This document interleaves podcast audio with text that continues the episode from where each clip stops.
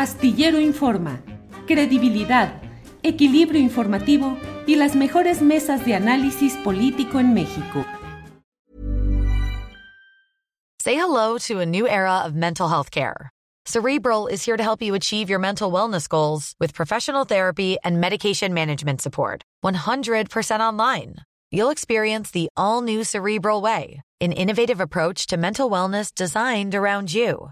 You'll get a personalized treatment plan from a therapist, prescriber, or both in a safe and judgment free space.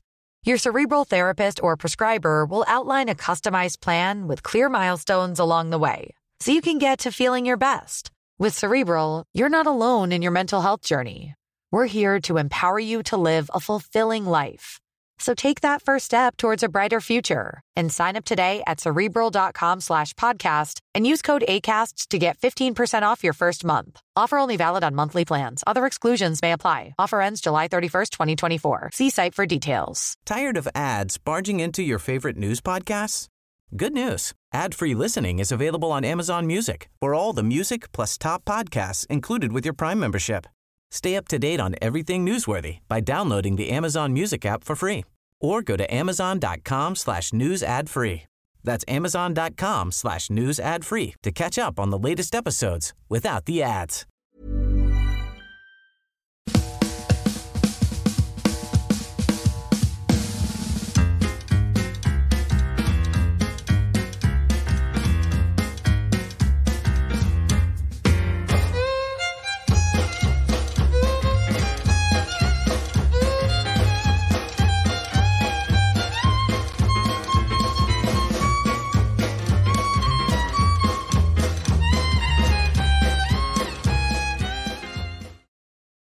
Una de la tarde con un minuto, una de la tarde con un minuto y ya estamos aquí en Astillero Informa.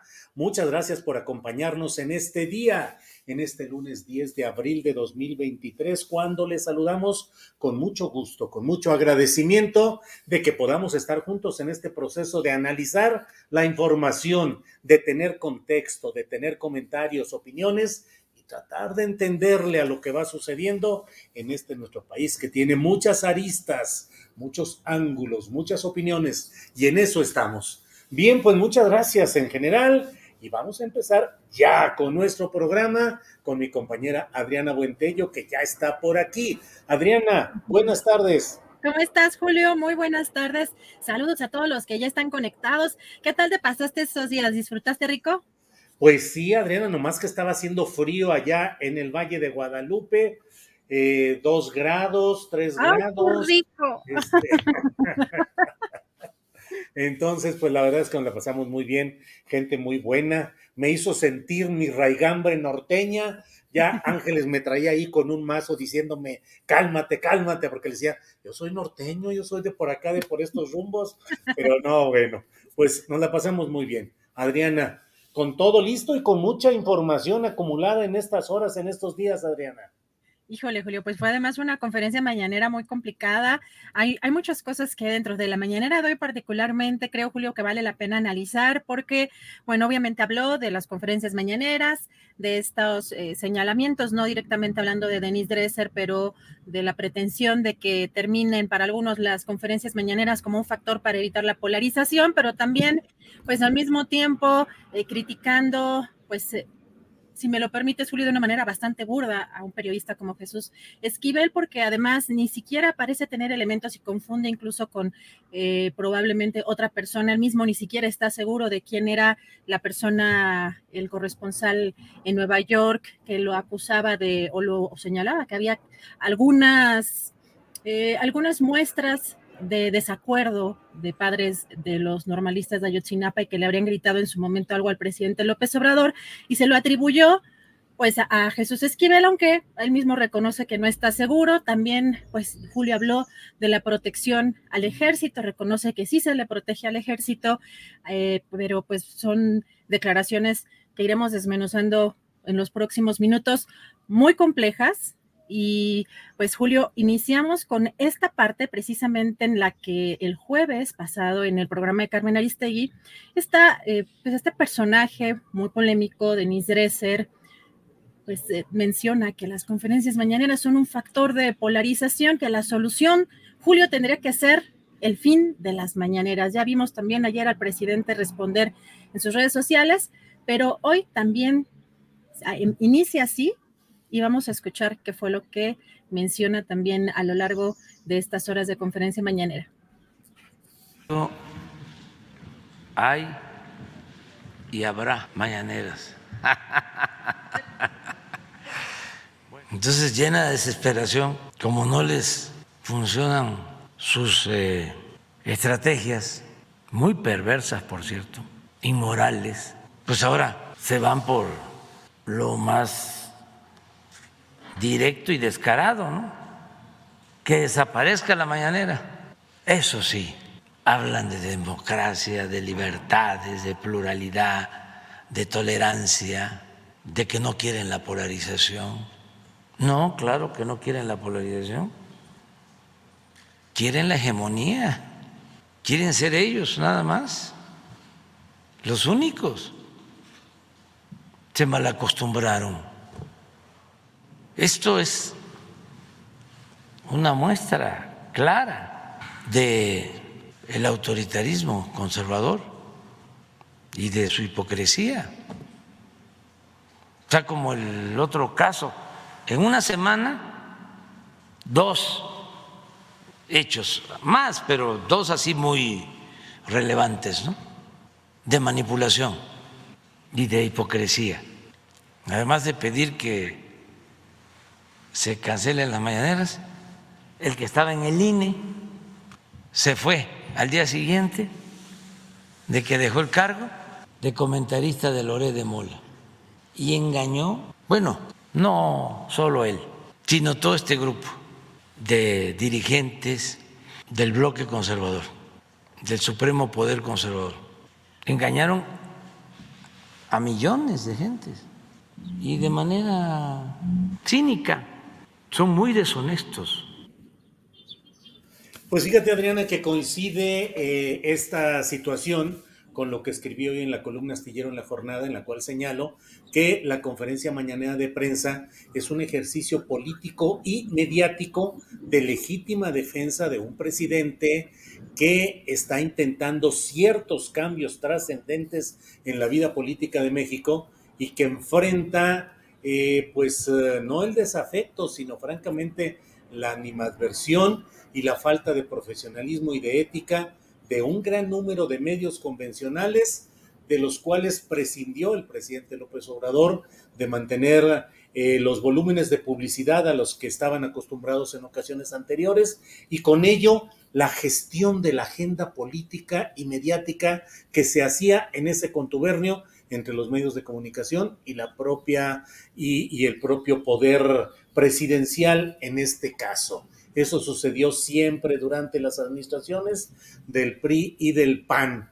El presidente de la República actúa de manera proporcional al hecho de que si no hiciera las conferencias mañaneras de prensa, estaría desguarecido, desprotegido ante esa fuerza que basta escuchar. Adriana, yo de vez en cuando escucho los noticieros de radio por obligación profesional. Caray, cuánta capacidad de estridencia deformadora y de capacidad de inventiva contra López Obrador, que como lo digo en la propia columna, la mañanera tiene excesos y tiene fallas. Tiene excesos como esa sección de quienes tienen las mentiras, a la que le falta profesionalismo, seriedad y hasta prosodia. Y también excesos en el señalamiento adverso contra eh, críticos, opositores, que están en contra de sus políticas y que el presidente endereza sus dardos declarativos contra ellos de una manera desproporcionada, como lo estamos viendo con el texto específico del libro de A sus órdenes, mi general, escrito por Jesús Esquivel. Así es que las mañaneras creo que son un ejercicio de legítima defensa con errores, con excesos, como todo ejercicio político, Adriana.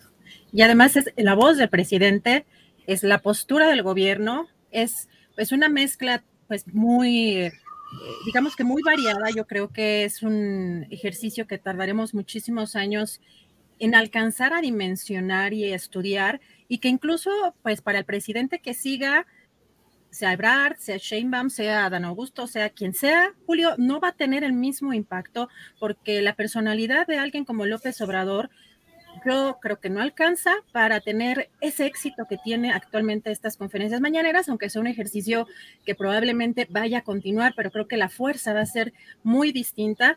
Sin embargo, sí mencionar que evidentemente, pues como en todo y en todas las posturas hay contradicciones muy marcadas. Eh, particularmente en la defensa de algunos personajes, en el respaldo a algunos personajes como Gertz Manero o como incluso algunos gobernadores priistas que fueron eh, incluso designados para ser embajadores en, otros países eh, por parte de México. Así que bueno, es importante también el señalar que no solamente hay información en las conferencias mañaneras, es una postura muy clara y que muchas veces también desde las conferencias mañaneras hay noticias también falsas, como tú mencionas también este tema de el quién, el quién es quién en las mentiras, que de pronto no, no, no, no, no alcanza a explicarse pues cuál es el sentido de un teatro como como ese que se lleva a cabo los miércoles, pero importante ejercicio en las conferencias mañaneras y pues eh, esto que está mencionando el presidente sobre la hipocresía y eh, pues se lanza el presidente justamente contra estos opositores. Y cambiando de tema, pero dentro de la propia conferencia mañanera, Julio, eh, la viceministra de Diáspora y Movilidad Humana de la Cancillería de El Salvador, Cindy Portal, informó que el gobierno de Nayib Bukele de El Salvador exige la renuncia de los responsables de la política migratoria en México. Esto tras el incendio que ocurrió en una estación del Instituto Nacional de Migración eh, en días pasados en Chihuahua, en Ciudad Juárez. Y el presidente López Obrador hoy responde a esta petición de esta forma. Vamos a escuchar qué fue lo que dijo. Eh, tienen razón las autoridades de El Salvador como las autoridades de Guatemala, de Colombia, de Venezuela. Es muy lamentable lo que sucedió. Ellos tienen que proteger la vida de sus conciudadanos. Esa es la labor del gobierno. Y nosotros estamos en comunicación con ellos para ayudar y también, como lo dije desde el primer día, no va a haber impunidad, se va a castigar a los responsables. Pues esperamos todos que entre esos responsables el primeritito sea Francisco Garduño, el director del Instituto Nacional de Migración, y ojalá y sea en consonancia con lo que piden estos gobiernos centroamericanos, que haya castigo, que haya cárcel también, no solo la destitución. Te destituyen y vete a casita tranquilo a disfrutar eh, lo que hayas hecho en esta etapa. No, que haya un castigo verdaderamente ejemplar. Francisco Garduño, el primero, director del Instituto Nacional de Migración, sus directores, el delegado en Ciudad Juárez, el que es contraalmirante Salvador González Guerrero, eso queremos ver, cárcel y castigo a los verdaderos responsables. Va a resultar, Adriana, como ahora se ha dado a conocer, de que la Fiscalía General de la República va contra cuatro eh, militares, contra cuatro personajes. ¿De qué nivel, en qué circunstancias? Por lo sucedido en, uh, ¿qué fue? Ahora ya este, se pierde todo el camino en Nuevo Laredo. Bueno, pues iremos viendo qué es lo que sucede, Adriana. Pues eh, Julio, también mencionar que algo importante en la conferencia mañanera fue eh, pues estos señalamientos que se hicieron por parte de periodistas de pues que había todavía funcionarios o exfuncionarios eh, de García Luna dentro de la estructura del gobierno actual y que el presidente eh, había dado ya la instrucción de que pues cualquier persona que tuviera un vínculo con, con García Luna eh, o con quienes defendieran esos eh, delincuentes de cuello blanco, pues que no podía estar trabajando en su gobierno. Esto a propósito también de eh, una entrevista que le hacen en revista Proceso al comisario Javier Herrera Vallés, donde señala pues estos hechos. Vamos a escuchar qué fue lo que respondió el presidente. Una instrucción desde el principio de que cualquier persona vinculada a García Luna no podía trabajar con nosotros. Creo que lo di a conocer hace dos, tres años. Entonces, si queda alguien por ahí, pues sigue vigente la instrucción para que eh, quien los haya contratado, quien los tenga bajo su mando, eh, previa investigación, este, les demos las gracias. Nosotros no queremos nada, ni con eh, estas personas que se vincularon a García Luna, ni eh, con los que defendían a los delincuentes de cuello blanco. Nada, nada, nada, nada. nada.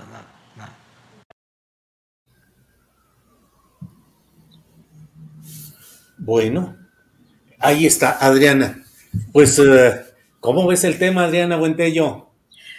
Julio, pues es que además hay todavía algunas cuestiones que, pues yo creo que al presidente quizá no, no haya todavía por eh, o no han aclarado completamente en su gobierno, pero fíjate que también habló sobre el caso de Cienfuegos y pues la verdad es que ahí menciona, eh, por este libro que tú ya comentabas del periodista Jesús Esquivel, pues que no es confiable y lo criticó, vamos a escuchar cómo lo criticó y también los puntos que planteó sobre este caso de Cienfuegos.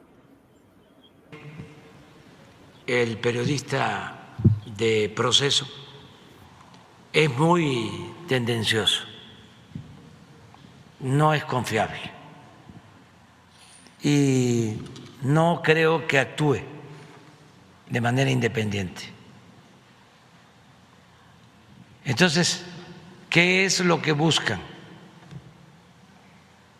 Pues eh, mezclar todo, ¿no?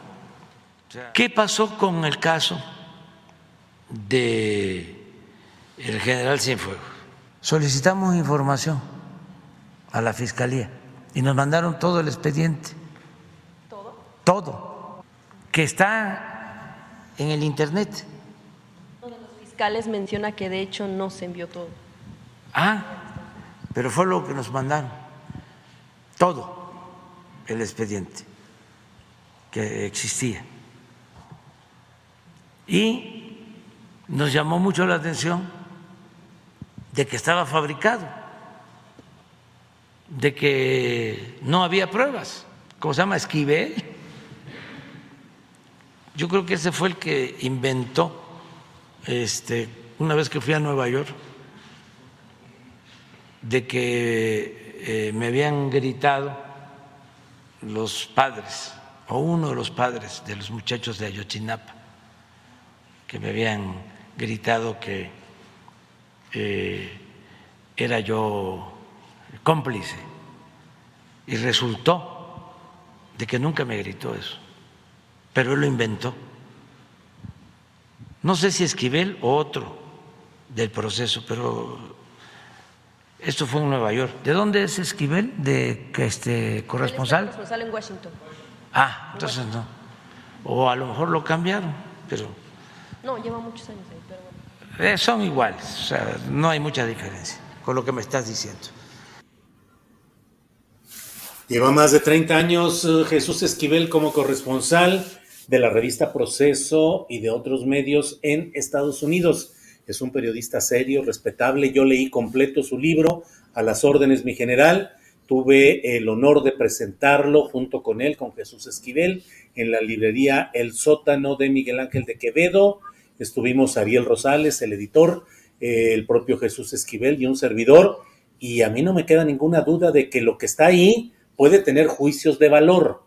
El presidente lo que hace son juicios de valor. Dice, creo, me parece tendencioso, no estoy seguro. Y luego esta eh, retaíla de comentarios que son absolutamente imprecisos. Y sin embargo, bueno, la batería va enderezada a descalificar el libro a sus órdenes, mi general, que es un libro preciso, conciso, con datos, con documentos oficiales que muestran claramente que el regreso del general Cienfuegos a México se debió a una decisión de la solicitud de México a Estados Unidos y Estados Unidos concedió el regreso de Cienfuegos en función de altos intereses de política exterior con México.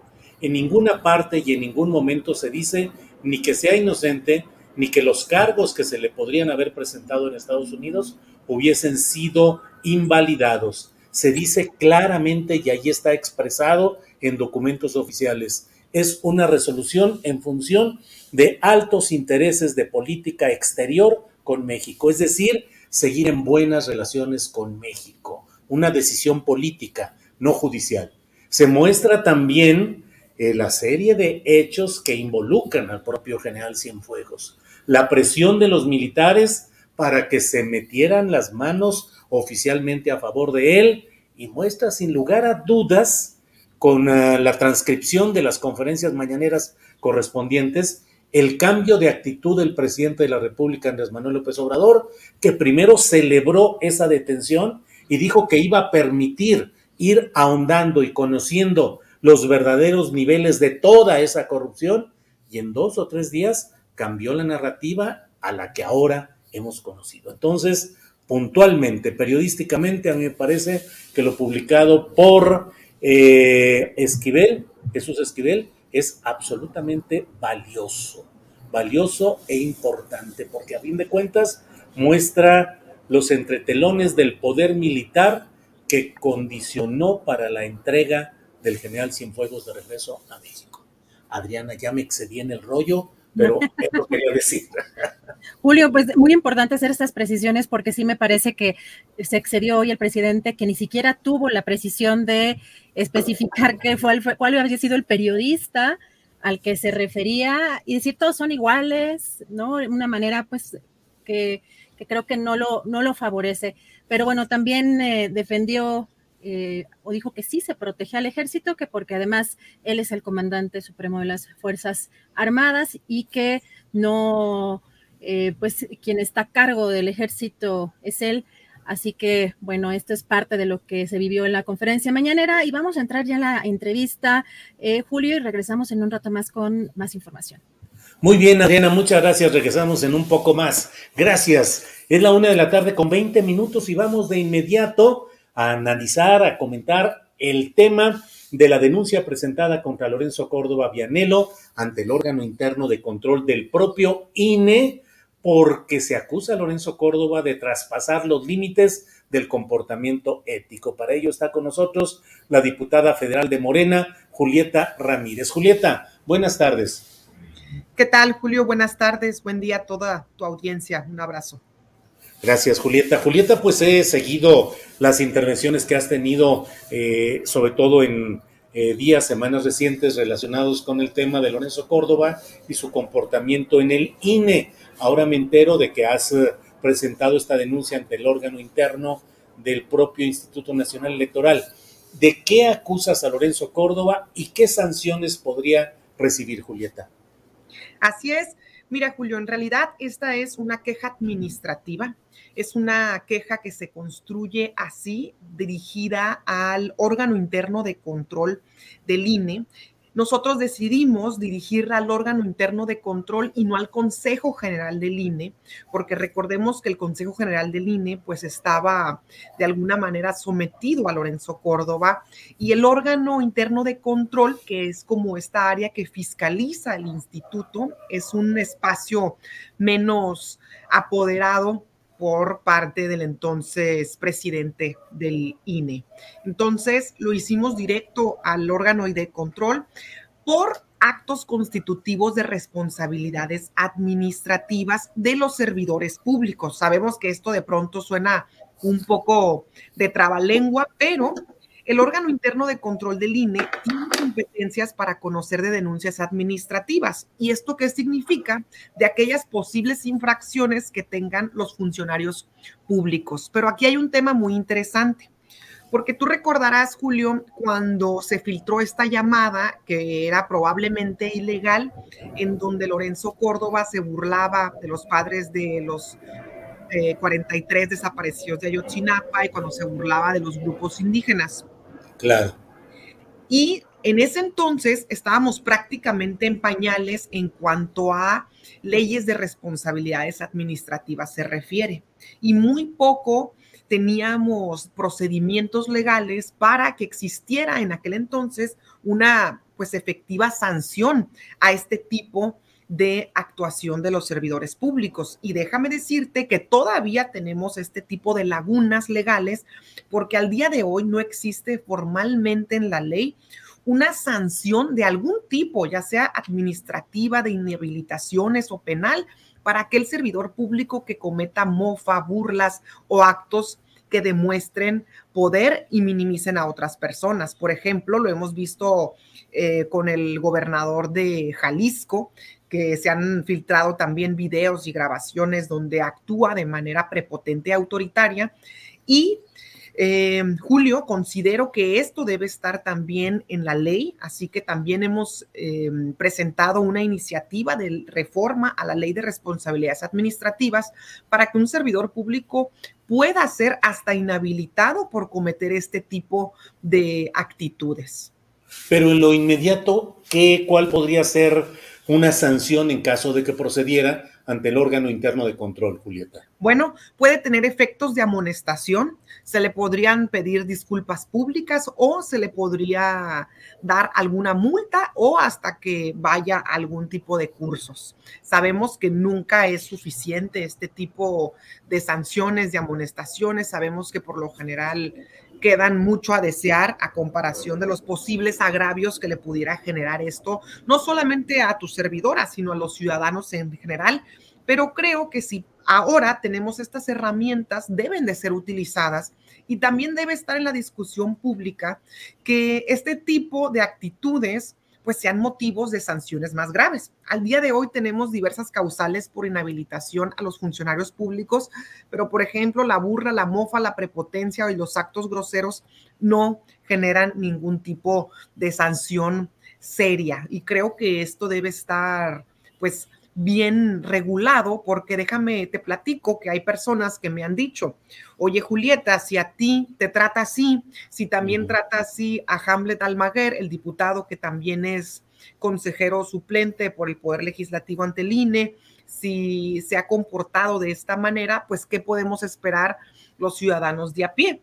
Y justo es también este tipo de actitudes que vivimos a veces en el día a día, cuando vas a hacer un trámite a alguna oficina de gobierno, y creo que es parte también de empezar a discutirlo, de empezar a, reflexionar al entorno, porque bien sabemos que si bien Lorenzo Córdoba era pues el, el mayor... Em, la persona que se le consideraba como altamente grosera, pues no ha de ser el único en todo el país. Y creo que es bueno, uno, que se utilicen las figuras que existen, aunque por ahora no sean tan graves como quisiéramos. Y dos, pues que se discuta para que exista, para que esto se someta a discusión, por ejemplo, en el Congreso y que cualquier persona desde cualquier municipio, en cualquier ciudad, pueda también presentar una queja y algún posible ciudad, funcionario público que esté haciendo este tipo de actitud a cualquier ciudadano, pues pueda, pueda ser castigado, Julio. Julieta, y mm, ¿Piensas eh, llevar esta denuncia a otras instancias tipo CONAPRED o algún otro tipo de, instancia que pudiese analizar este caso? En este caso, como es una denuncia que presento, por supuesto, a mi nombre, considero que, por ejemplo, para el CONAPRED debería pues ser miembro o representar algún tipo de comunidades indígenas. Por supuesto que si esas personas nos pedirían asesoría en caso de sentirse agraviados, con muchísimo gusto los apoyaríamos. En este caso, no. Sin embargo, si digamos el órgano de control no resuelve de la manera a que tu servidora se sienta satisfecha, pudiéramos presentar pues una pues otra denuncia en segunda instancia para que se fuera a un tribunal administrativo. Pero te soy honesta, nosotros no presentamos esta denuncia con ningún afán para que se volviera mediático, te soy honesta, tan así que no hicimos rueda de prensa, no hicimos ningún tipo de, manifestación pública, porque para empezar, queríamos que eh, llegara directo al órgano de control y no al Consejo General del INE, porque si llegaba al Consejo General del INE, para Lorenzo Córdoba iba a ser muy fácil turnar esta queja al Comité de Ética, del cual gozan de la mayoría y fácilmente la iban a, desechar. Entonces, en primer lugar, pues de forma estratégica no tenía sentido mandarla, a, mandarla y hacer mandarla al Consejo General y hacer pues una, pues una gran rueda de prensa o algo por el estilo, porque pues inmediatamente nos iba a provocar que fuera desechada. Y, em, y en segundo lugar, tampoco es nuestra intención que se siga mediatizando el asunto, pero sí es nuestra intención que se haga algo. Las personas nos preguntan, ¿y qué va a pasar con esto? ¿Qué pasa si el día de mañana me lo hacen a mí? Pues creo que al menos hay que hacer uso de las figuras jurídicas que existen en nuestro país, aunque sean eh, a lo mejor insuficientes. Y si son insuficientes, queda para, pues como antecedente, para que esto vaya poco a poco haciéndose más grave.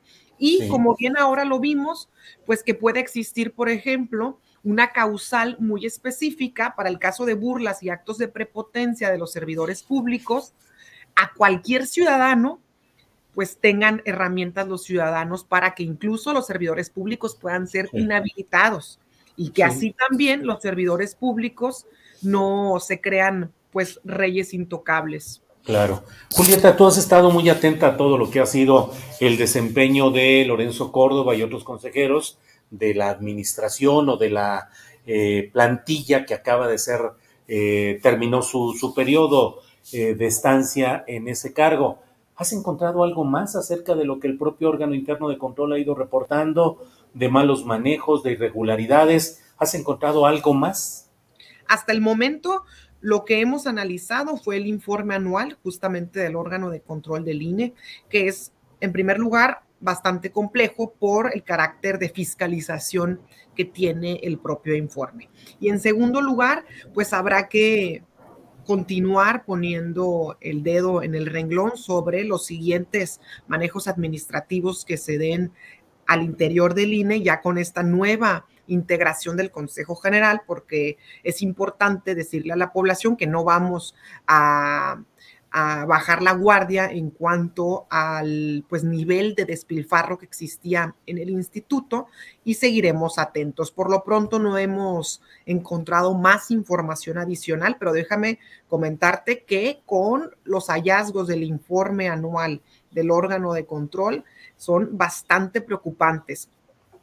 Me parece, tengo entendido, que después de presentarse el informe anual, tienen un periodo para posibles eh, para subsanar alguno de los aspectos, porque el informe anual no es definitivo, es aquello que va encontrando el órgano interno, va desarrollando y pueden aclararse algunos aspectos. Y creo que todavía hay muchos aspectos que aclarar, sobre todo en los remanentes que han quedado año con año en el INE y pues este fondo que fueron haciendo desde el 2014 al 2000 23 de más de 500 mil millones, de más de 5 mil millones de pesos que terminaron en fideicomisos. Esto es lo que sigue pendiente por aclarar y que vamos a estar presentando en próximas semanas para que se defina qué pasó con ese dinero.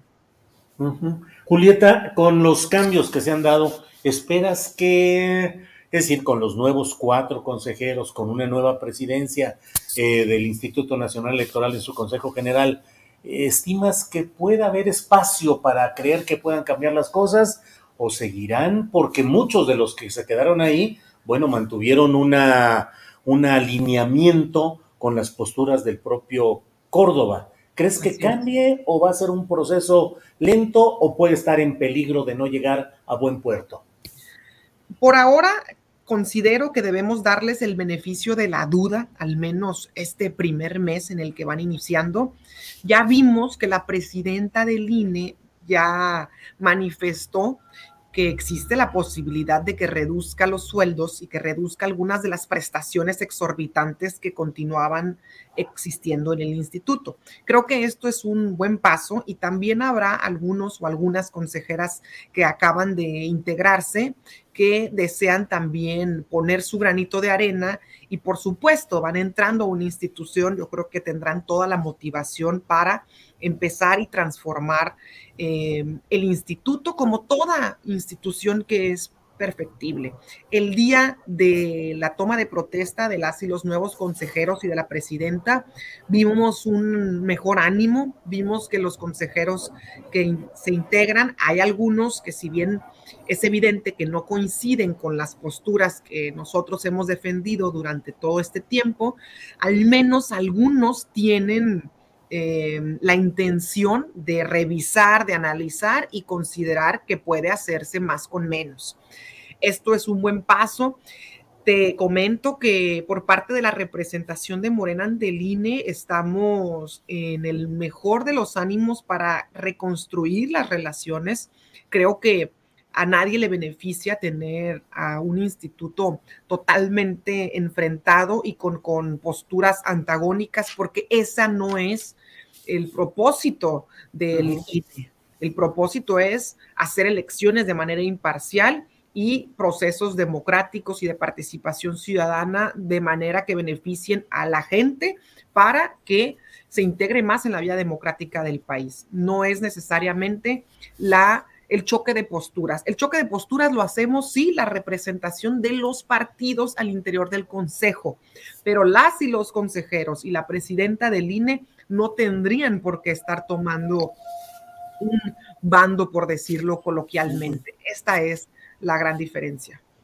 Bien, pues eh, Julieta, reserva de lo que desees agregar, darte las gracias por esta oportunidad de precisar respecto a esta denuncia ante el órgano interno de control del INE. Aquí estamos atentos. Julieta. Muchas gracias, muchas gracias Julio. Saludo a tu audiencia y pues estamos a la orden para mayor información que se ofrezca. Un abrazo. Igualmente, hasta pronto. Gracias. Bueno, pues ha sido la diputada eh, Julieta Ramírez con esta información, diputada federal de Morena, sobre la denuncia que ha presentado contra Lorenzo Córdoba Vianelo ante el órgano interno de control del INE por traspasar los límites del comportamiento ético. Hay muchos comentarios, ya vi que me está yendo como en feria por lo que he dicho respecto al libro de A sus órdenes, mi general, el libro de Jesús Esquivel, y también por lo que he señalado respecto a lo que ha dicho hoy el presidente de la República en su conferencia mañanera de prensa.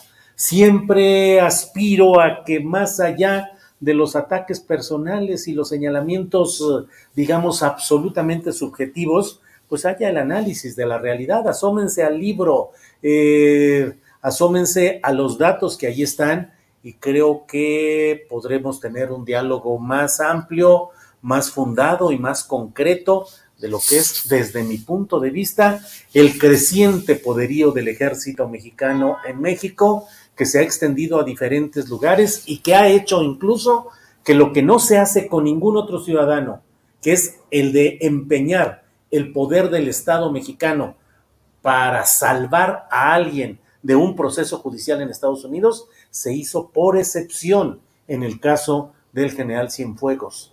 Eso es una forma de fuero militar, es un privilegio, es un acto de excepción. Y pues por más que nos, nos enojemos y critiquemos, y yo seré vendido, corrupto, traidor, lo que quieran de todo lo que aquí dicen, pero los hechos son hechos y ante ellos yo me rindo ante los hechos, solamente ante ellos. Eh, ante todo lo demás, pues podrán decir lo que quieran, pero mientras no tengamos claridad en todo este tema, ahí estamos. Bueno, eh, vamos con mi compañera Adriana Buentello para otra información interesante. Adriana, ya estamos por aquí de regreso.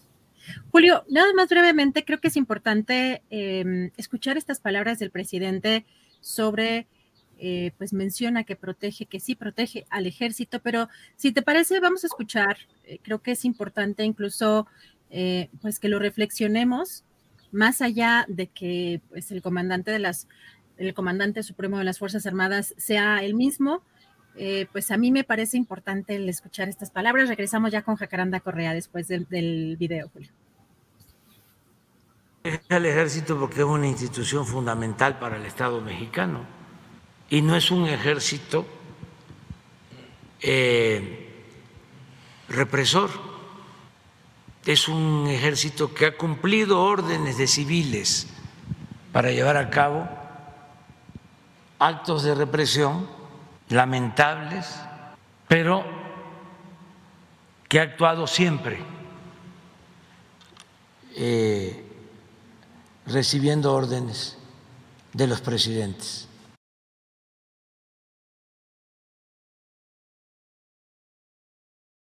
Bueno, hasta ahí llegamos con esa información. Es la una de la tarde con 39 minutos, una de la tarde con 39 minutos, y vamos de inmediato con mi compañera periodista y conductora de Canal 22, Jacaranda Correa. Jacaranda está hoy en este lunesito 10 de abril de 2023. Como siempre, Jacaranda, buenas tardes. Hola, mi querido Julio, ¿cómo estás? ¿Cómo inicia la semana? Pues bien movida, Jacaranda, con un chorro de cosas por donde quiera, ya no dejan descansar, Jacaranda.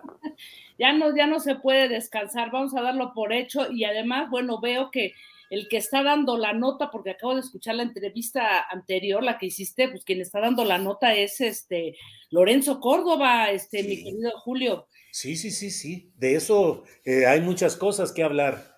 Así es, y justamente de eso quiero pues reflexionar, compartir contigo algunas ideas, porque pues ahora sí que ya fuera máscaras, este, mi querido Julio, porque justo compartí un, un tuit hace, hace un instante de algo que eh, ocurrió y me pareció muy revelador y algo que me parece que es interesante, eh, pues ahí como analizar, indagar en el espacio de la periodista Carmen Aristegui. Pero bueno, déjame empezar diciendo que ya hace un par de semanas, 30, eh, o sea, 27 y 30 de marzo, fue nota lo que ocurrió en la última sesión del, Consejo General del INE, antes había estado también en la Comisión de Fiscalización, eh, pues nos enteramos, ¿no? De cómo eh, eh, durante esa sesión se despedían, pues, dos de los consejeros que han estado en el ojo del huracán y que han generado una polémica tremenda y que han sido parte de los que han incitado a todo este movimiento del INE no se toca, Lorenzo Córdoba y Ciro Murayama,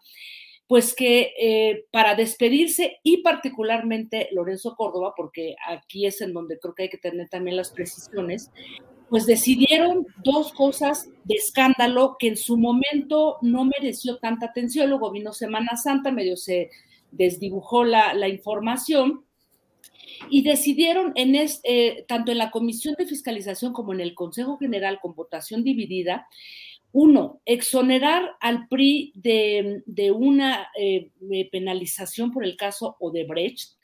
Y dos, perdonarle una multa de 500 millones de pesos por el desvío de, recursos, también a campañas electorales, eh, eh, particularmente desde lo que ocurrió en Chihuahua con el exgobernador Javier Duarte y toda esta operación que se llamó Operación Zafiro, justamente.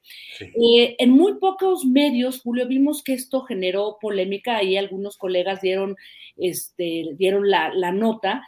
Em, desde luego era escandaloso ya porque y, era confuso porque el propio Lorenzo Córdoba se escudaba en que todo esto, o sea, que el, INE no tenía dientes, ¿no? Ni su comisión, eh, comisión fiscalizadora para Em, castigar, sancionar e imponer esa multa eh, al PRI. Por ahí hubo una pequeña, pero en estos dos casos, eh, Operación Zafiro y Odebrecht, no hubo ninguna porque decían que no se tenían las herramientas suficientes, o sea, de vergüenza, Julio, que no se tenían las herramientas suficientes y que por lo tanto daban vista, o sea, se lo compartían a otras instancias, entre ellos la, la Suprema Corte de Justicia, en donde, por cierto, ya se ha subido el caso de la Operación Zafiro y no, no ha pasado nada.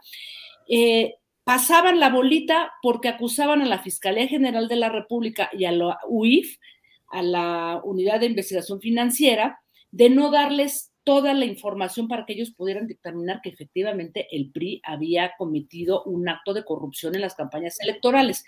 En fin, Julio, que esto fue un escándalo, repito, se, trató, se trabajó en pocos medios, pero hoy particularmente a mí me llamó la atención lo que sucedió a propósito de pues, este suicidio del exdirector de adquisiciones del gobierno de, Duarte, Enrique Tarín García, ¿no? Que dicen que se aventó de un, de un puente en, en, una de las calles más transitadas de la ciudad de Chihuahua. Bueno, y esto nuevamente abrió el tema y la discusión sobre el caso de la operación Zafiro, todo lo que está ocurriendo. Y hubo unas entrevistas muy interesantes en este, en este programa de, la colega Carmen Aristegui con el, el gobernador Corral y con eh, Alfonso, este, mm, eh, Alfredo Figueroa, perdón, quien fue en su momento consejero del extinto IFE, y se le fueron a la yugular y todo a Lorenzo Córdoba, algo que me pareció interesante porque sin cuestionar ni juzgar, que no es mi papel, en realidad, eh, digamos que el espacio de Aristegui se volvió durante un rato un espacio donde Lorenzo Córdoba discurrió, dijo, vociferó, echó este, fuegos y centellas para todos lados, ¿no? Y bueno, la propia Carmen eh, prologó el libro de, tanto de, escrito por Lorenzo Córdoba y por Ciro Murayama, ¿no? Su libro sobre la, la democracia, ¿no? y pues hoy se le fueron a la yugular diciendo que era verdaderamente inaceptable, que no era de no darse crédito, que para quién trabajaba Lorenzo Córdoba, cuáles eran sus intereses, y prácticamente literal, eh, yo lo sentí así, era una suerte de confesión de la propia Carmen de decir, pues que se sentía engañada o traicionada, ¿no? Porque decía eh, que ocurre? ¿Por qué este respaldo al PRI en ese momento? Y dos, ¿cómo es posible que cuando yo presenté este libro, eh, el, mismo que ella prologó, hubiera aparecido Roberto Madrazo, ¿no? Y meses después, Lorenzo Córdoba ahora tiene su columna en Latinus, ¿no? O su videocolumna, y, entonces decía Carmen, y todo empieza a concatenarse, o sea, ¿para quién trabaja Lorenzo Córdoba? Cosa que, Julio, yo debo de decir que, no sé tú cómo lo veas, pero definitivamente es algo pues que llama la atención, ¿no? El propio em, Figueroa, ¿no? Eh, decía que justamente era, eh, no se explicaba por qué había dado esa, ese bandazo, Lorenzo Córdoba ya había dejado prácticamente pues en una situación pues ya de muy herida, de muerte al propio INE por haber decidido este, eso, este querido Julio. Así es que yo creo que da para muchas cosas esta reflexión, porque los siete consejeros en el, en el Consejo General que, despidieron a, Lorenzo y a Ciro Murayama, quien sí votó en contra, o sea, él, sí decía que se tenía que multar el PRI con estos 500 millones de, pesos, ¿no? Esos siete consejeros, incluyendo a Lorenzo este, Córdoba, eh, respaldan a un partido como el PRI, eh, prácticamente ya en una situación bastante, eh, pues, moribunda, ¿no? Y creo, este Julio, que lo que vamos a ver en, los próximos días es una suerte, digamos que, mm, de desgajamiento de este bloque opositor en donde hay un montón de, intereses, ¿no? Que pues prácticamente, querido Julio, están eh, saliendo a flote, ¿no? Vemos a, un Lorenzo Córdoba que va ahora hacia la UNAM, ¿no?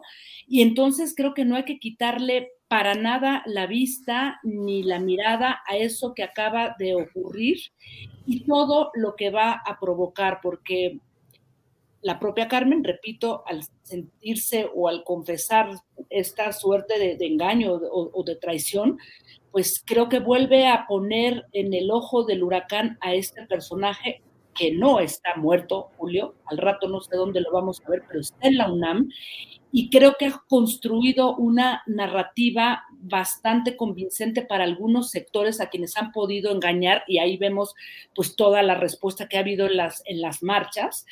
Así es que pues Julio, estamos ante lo que incluso decía en algún momento este, el doctor Buscaglia, ¿no? Ante un pacto de impunidad mafioso que está metido en todas las estructuras y es muy difícil ver por dónde están operando todos estos tentáculos, ¿no? De podredumbre, de corrupción en el INE, en la propia fiscalía, hay que decirlo, porque la, fiscalía seguramente se ha negado, ya lo vimos este, en el caso de, de Lozoya, se ha negado a dar información y a dar muchas cosas que competen al caso Odebrecht, ¿no?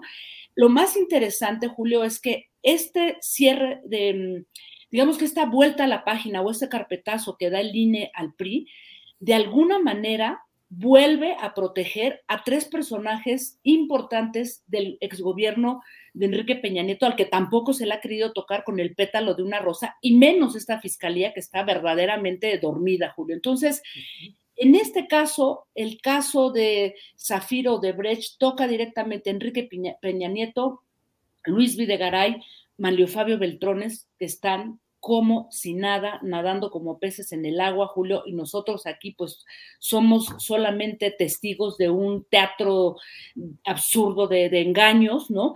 Y donde vemos que los tentáculos se mueven de una manera impresionante y verdaderamente triste y decepcionante saber que pues la corrupción y, todo este sistema descompuesto pues sigue ahí nadando a sus, a sus anchas, eh, abrazados de un pacto de impunidad mafiosa, querido Julio. ¿Cómo ves? Jacaranda, muy importante y muy interesante me parece todo lo que estás planteando.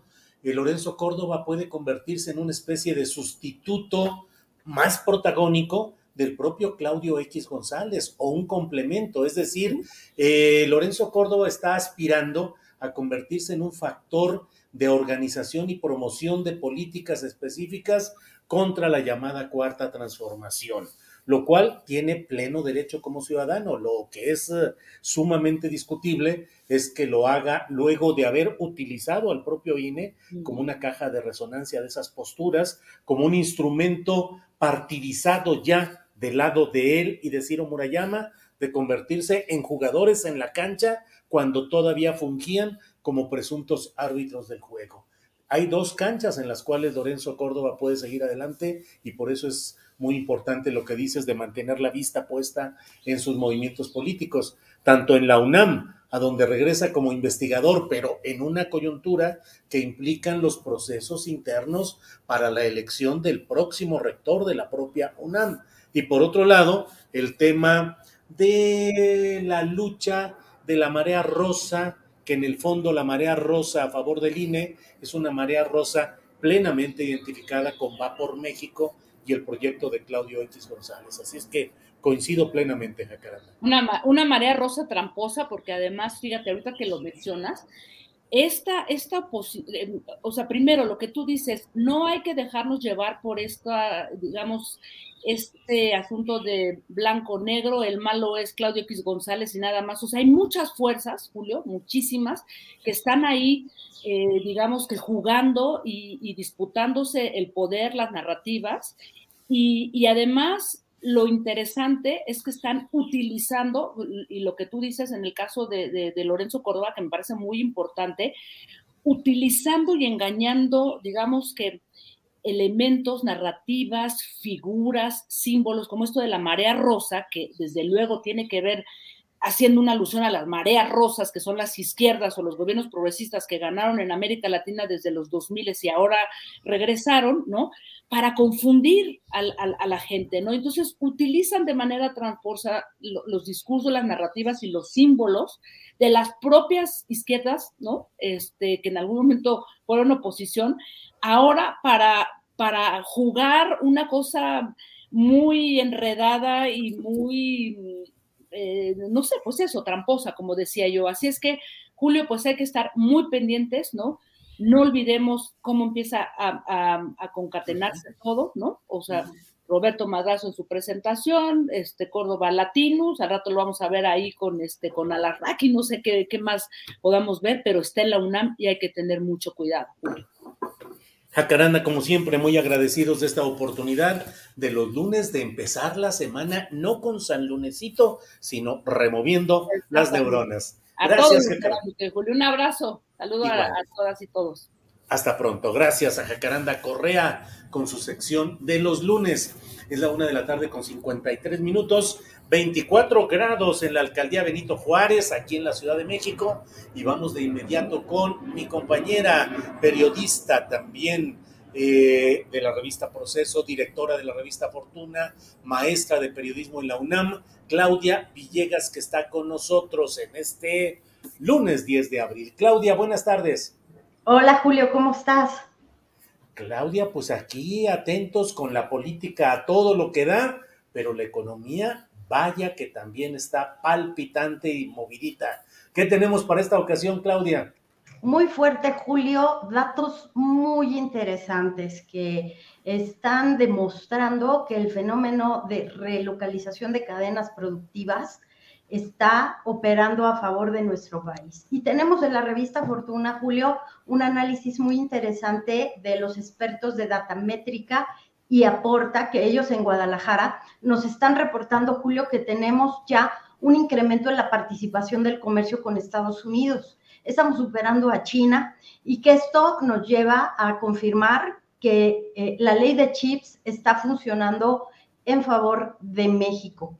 Y creo, Julio, que también vale la pena destacar hoy que se están creando empleos récords, más de 400 mil, de acuerdo con cifras del Instituto Mexicano del Seguro Social, y que la banca está cumpliendo lo que dijo hace unas semanas allá en Mérida, en el sentido de que va a dar crédito para sacar adelante a los pequeños proveedores de eh, todo el tema de relocalización de cadenas productivas. Entonces, Julio, tenemos cifras récord, la economía va bien, eh, estamos todavía con temores de inflación.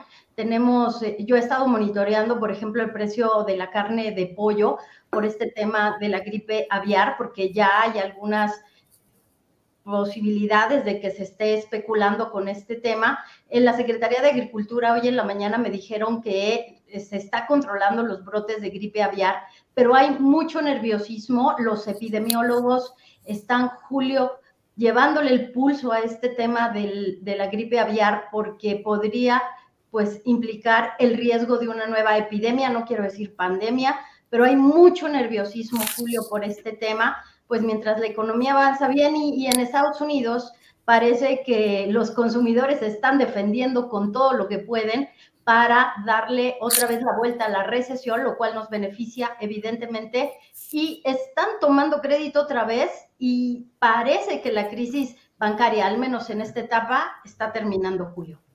Vaya, Claudia, pues realmente es muy satisfactorio escuchar que hay indicadores económicos positivos, con los cuidados y las reservas propias de un mundo que está cambiando por todos lados. ¿Qué más nos tienes, Claudia, en esta ocasión? Bueno, Julio, pues recordar que también allá en Mérida se anunció una serie de facilidades, de cambios regulatorios para que la banca comience a dar crédito a las MIPIMES. Y te tengo por ahí un detalle.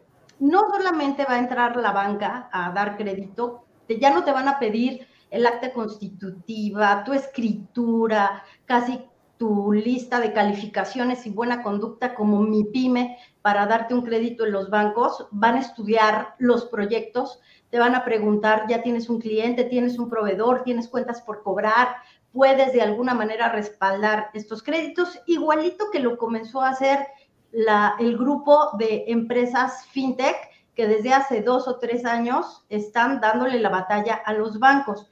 Pero la noticia, Julio, es que también en la revista Fortuna estamos reportando que hay empresas de mensajería y paquetería, empresas de logística que van a comenzar a financiar a los MIPIMES. Entonces, la... la Medianas y pequeñas empresas. Sí, a las micro, pequeñas y medianas empresas, Julio. Entonces, creo que si nosotros tenemos un micronegocio, debemos estar muy listos porque se habrán de presentar oportunidades, Julio. Creo que eso en el ámbito macroeconómico, en el día a día, el temor de la inflación, el temor de que las tasas de interés vuelvan a aumentar, tenemos que como microempresarios, pequeños empresarios, estar atentos de lo que está pasando en el tema de financiamiento y buscar también pues la competencia para que nos den buenas tasas, Julio. Claudia, entonces, eh, micro, pequeñas y medianas empresas van a poder solicitar créditos bancarios presentando proyectos que le puedan parecer viables a los bancos o a las empresas que van a financiar esto y eh, tienen que negociar la tasa de interés. Siempre se puede, siempre se puede buscar mejores tasas. Claro, los bancos te van a decir de alguna manera, estas son las tasas que tengo fijas, pero se pueden buscar otras instituciones. En créditos hipotecarios todavía, fíjate Julio, todavía tenemos tasas de un dígito y el Instituto Nacional del Fomento a la Vivienda de los Trabajadores dio a conocer que para aquellos que tenemos o, tienen créditos en veces salarios mínimos que fueron eh, bajo el esquema Infonavit total que se negociaron también con bancos, que esa es la mala noticia, si tu crédito Infonavit total está con los bancos, no se puede negociar, no se puede pasar a veces salarios mínimos. Lamentablemente hay un grupo de esos, de esos créditos entre 500 mil y un millón que no han podido salir de estas hipotecas impagables, Julio. Y ya nos fuimos hoy de mucha finanza personal, pero me parece muy interesante, Julio, que vayan al Infonavit y busquen que la tasa máxima que les den a este tipo de créditos sea 5%, porque veces salarios mínimos es una unidad de medida que se está calculando a partir de una medida que establece el INEGI y que es por encima del 5%. Los veces salarios mínimos estaban indexados al salario mínimo. Imagínate, Julio, que si hubiera tenido que pagar la tasa del 20% del incremento que se dio a los microsalarios, sería una desgracia. Pero ahora vamos con 5%. Es una buena noticia y que también se acerquen al Infonavit para tratar de renegociar estos, estos créditos que son impagables, Julio. No los terminas de pagar nunca. Claro, claro.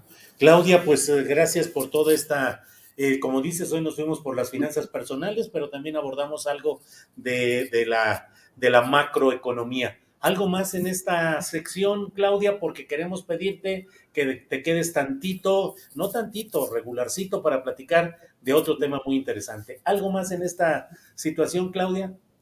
No, Julio, solamente pues reiterar que se van a abrir muchas opciones, que ya no solo los bancos son opción para buscar financiamiento, que es el momento de crecer. En Nuevo León, por supuesto, habrá un gran crecimiento no solamente pues de, establecimientos vinculados con tecnología, sino también habrá posibilidad de que crezcan micronegocios que, que estén asociados con los servicios. Entonces, tranquilos con el tema de la gripe aviar, pero muy alertas de lo que anuncie eh, la Secretaría de Agricultura, eh, también pendiente de la inflación, de las tasas de interés. Y bueno, pues en Revista Fortuna estamos atentos, Julio. Muy bien, Claudia, pues te agradecemos mucho esta eh, posibilidad de platicar, como siempre, los lunes de economía con visión social. voy como microempresitita que somos, déjame poner un comercial de algunos productos que comercializamos y regresamos para hablar del otro tema del cual es muy interesante y que estaremos además con Alonso Romero. Vamos y regresamos después de este comercialito.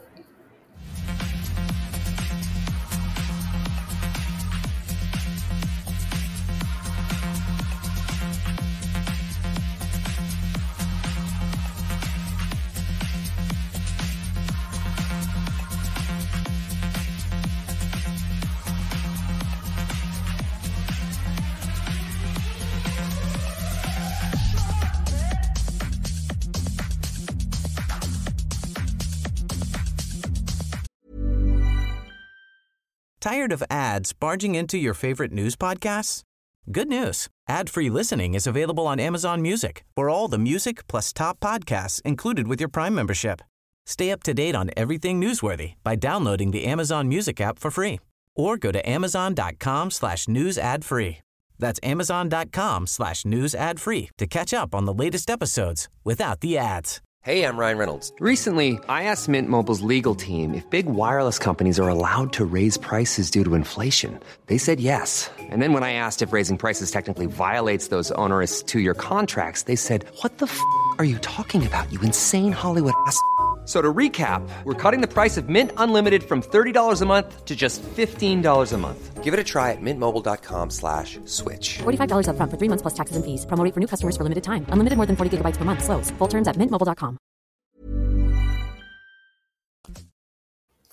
¿Dónde lo leíste? Bueno, pues lo leí en una columna, en un artículo que venía en un portal o en un medio de comunicación que decía que las cosas eran de cierta manera pero caray, el que escribe o el propio medio realmente actúan con libertad de criterio y expresan lo que realmente piensan o consideran o son meros instrumentos de propaganda, de publicidad, de lobismo, es decir, de hacer cabildeo a favor de ciertas empresas, pues mire que es un tema realmente interesante y por ello, porque he leído sobre lo que se ha ido dando en las redes sociales, con Claudia Villegas señalando específicamente a alguien que se, o a algunos que se mueven en ese terreno de no decir cuáles son los intereses que defienden en los medios de comunicación, es que hoy estamos aquí ya de regreso con mi compañera Claudia Villegas, periodista, directora de la revista Fortuna, y también con Alonso Romero de Finanzas y Mercados Energéticos. Claudia, ya estamos aquí de regreso. Saludos. Saludos, saludos Julio y saludos al maestro Alonso Romero. Alonso Romero, Alonso, buenas tardes. Muy buenas tardes, Julio. Muchas gracias. Saludos, Claudia. Gracias. Muchas gracias. Claudia, platícanos, por favor, qué es lo que ha pasado luego de una serie de tweets en los cuales tú, de una manera muy clara, directa, has enfrentado este tipo de publicaciones o artículos de opinión o de información que están uh, aceitados por empresas específicas en este caso por Iberdrola. Claudia, ¿qué ha pasado? Gracias, Julio. Redacté una pequeña eh, pues relatoría de lo que sucedió.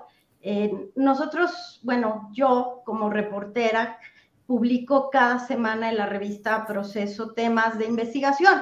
Pueden ser temas bancarios, financieros, empresariales. En esta ocasión, por la coyuntura, nos ocupamos del tema de Iberdrola. En la revista Proceso he publicado cinco o seis reportajes sobre lo que ha pasado con la reforma al sector eléctrico y este tema de Iberdrola era muy importante.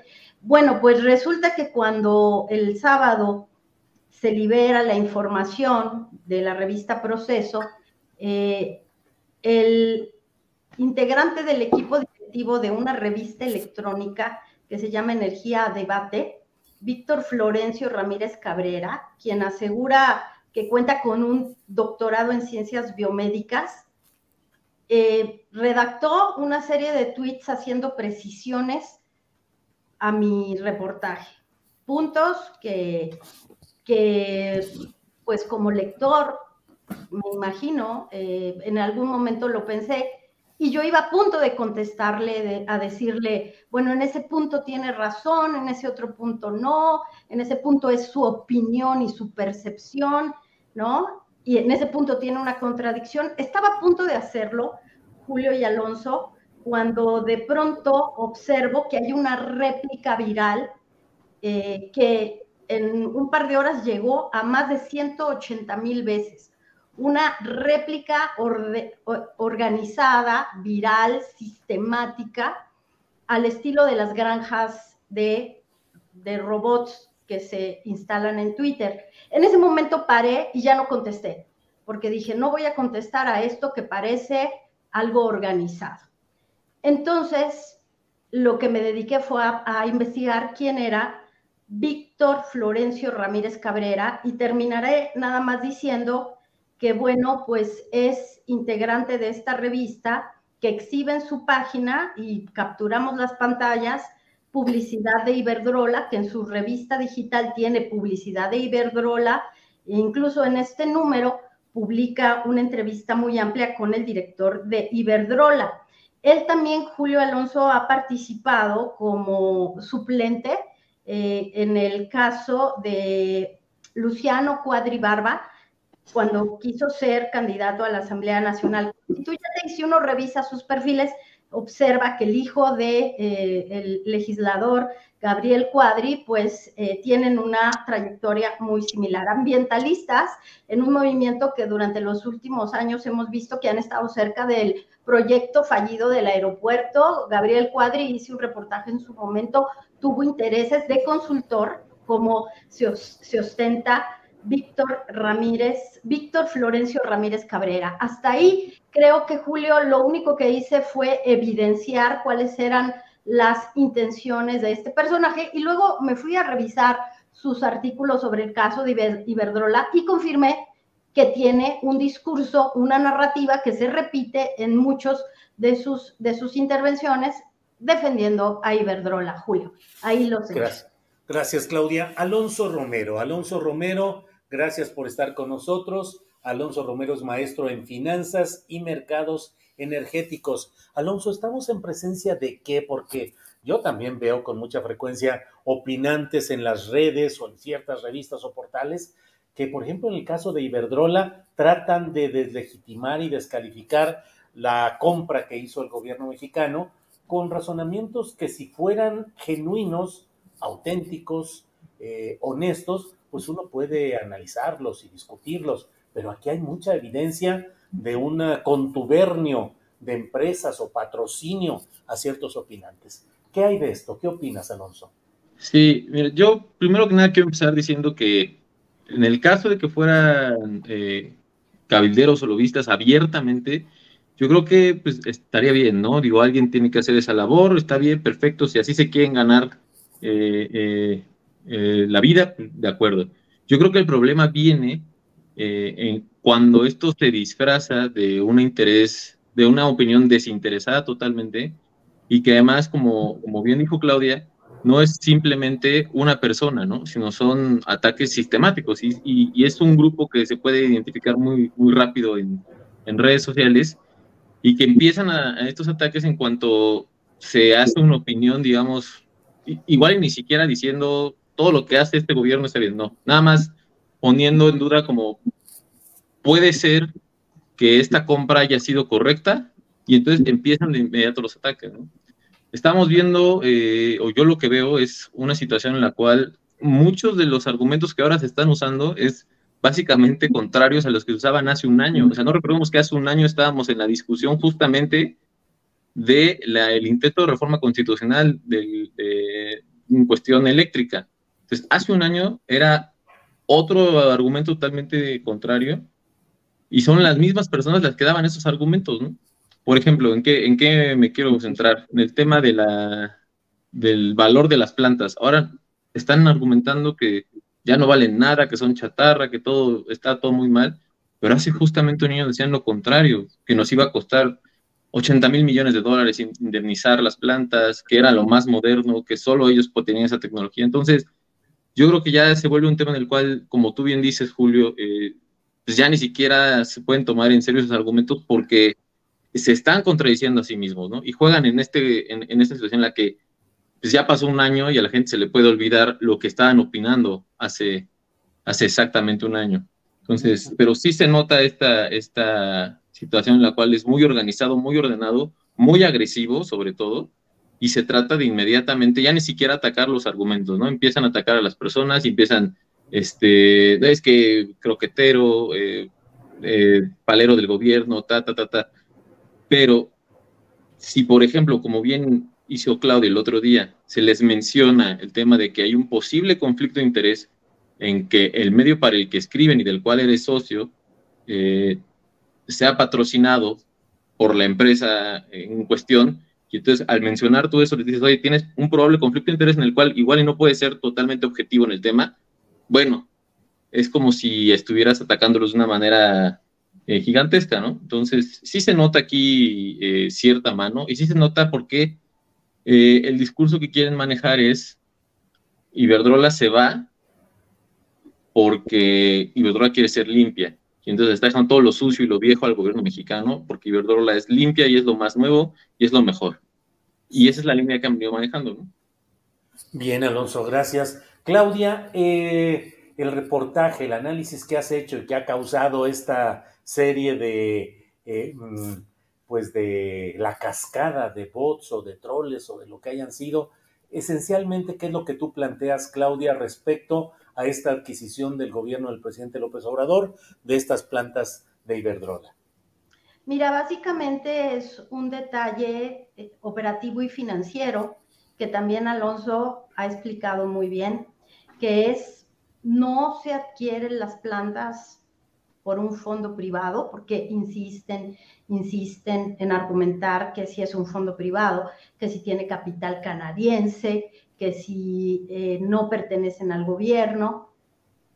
Los documentos y la poca información, porque hay que reconocer que se ha tenido poca información, establecen claramente que es un fideicomiso, es el mandato de un fideicomiso a través de este administrador de fondos MIP, el que por mandato del FONADIN va a tener la propiedad de los activos, Julio. Fíjate qué interesante, los activos que Iberdrola tenía con sus 13 plantas. Por cierto, el, el señor Víctor Florencio Ramírez Cabrera escribe artículos en donde ni siquiera logró pues redactar claramente cuántas plantas se habían vendido, pero se dio a la tarea de precisar abiertamente en una red y anidando eh, mensajes para que se replicaran.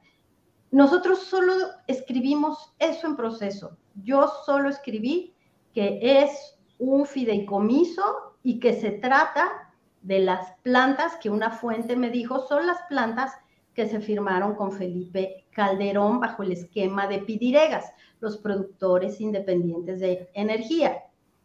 Víctor hace una aclaración pertinente diciendo, no, no, es que son desde, desde antes, los años que él muestra de un cuadro que él dice que le dio CFE, exactamente establecen que fueron desde la gestión de Ernesto Martens, que fue secretario de Energía, que fue ex directivo de, de Vitro, que se benefició con la participación de los privados porque logró tener la energía que ellos decían que no tenían. Y más adelante abundaré sobre este tema de que no ha aumentado la capacidad de generación eléctrica en el país. Después de 20 años, Julio, siguen diciendo lo mismo. Entonces, lo que nosotros decimos ahí claramente es que es un refinanciamiento, es un traslado de estos activos a un fideicomiso en donde el gobierno tiene, entregó ese mandato a mí. Nada más. Pero como ellos, este grupo de opinadores, y tenemos los nombres, pero no sé si sea prudente decir cómo se mueven en grupo, ellos venían afirmando, desinformando a la gente diciendo que era un fondo extranjero. Y aquí me sumaría a lo que dice Alonso. ¿Cuáles son las intenciones de desinformar? Olvídate si defiendes o no lo que hace el presidente López Obrador o lo que hace Manuel Barle. Necesitamos informar claramente para saber qué está sucediendo, Julio. Eh, Claudia, cuando quieras dar los nombres o no quieras darlos, como tú quieras, ya sabes que aquí es terreno abierto. Alonso Romero, leí también con mucho cuidado una serie de tweets en los cuales precisas mucha de la información falseada intencionalmente que está circulando sobre este tema. ¿Nos puedes dar algunos apuntes de lo que planteas tú en estas explicaciones de lo que fue esta operación de compra de plantas a Iberdrola, por favor, Alonso? Sí, lo primero es eh, básicamente lo que decía Claudia, la estructura de, la operación, ¿no? Cómo se hizo, quién termina siendo el dueño real, pero eso ya lo tocó Claudia, entonces me lo voy a estar un poquito. Eh, lo segundo es que cuando se habla del precio, eh, se, se, compara mucho con lo que costó una planta de ciclo combinado que entró en operación en 2019 que se llama Topolobampo 2. Entonces, yo lo que menciono en, en esa serie de tweets de precisiones es, pues, hacer esa comparación de lo que se está vendiendo ahorita eh, con lo que costó en el 2019 una planta que entró en operación, a mí es totalmente eh, eh, incompatible esa comparación, inclusive me parece ya deshonesto hacerla. ¿Por qué lo digo? Una, porque si la planta entra en operación en el 2019, pues la planta empezó a construirse en el 2015-16. A más tarde en el 2016, ya eh, haciendo muy compactos los, los, tiempos de construcción, en el 2016 debieron haber firmado los contratos de eh, suministro de las materias primas. Entonces, se está comparando los dólares de lo que costó en el 2016 con lo que cuestan ahorita en el 2023, sin tomar en cuenta la inflación, eh, de esos años, pero además la inflación de este último año en el cual todas las materias primas se han visto muy afectadas, la crisis energética, todo lo que ha pasado en, en el mundo en esos siete años.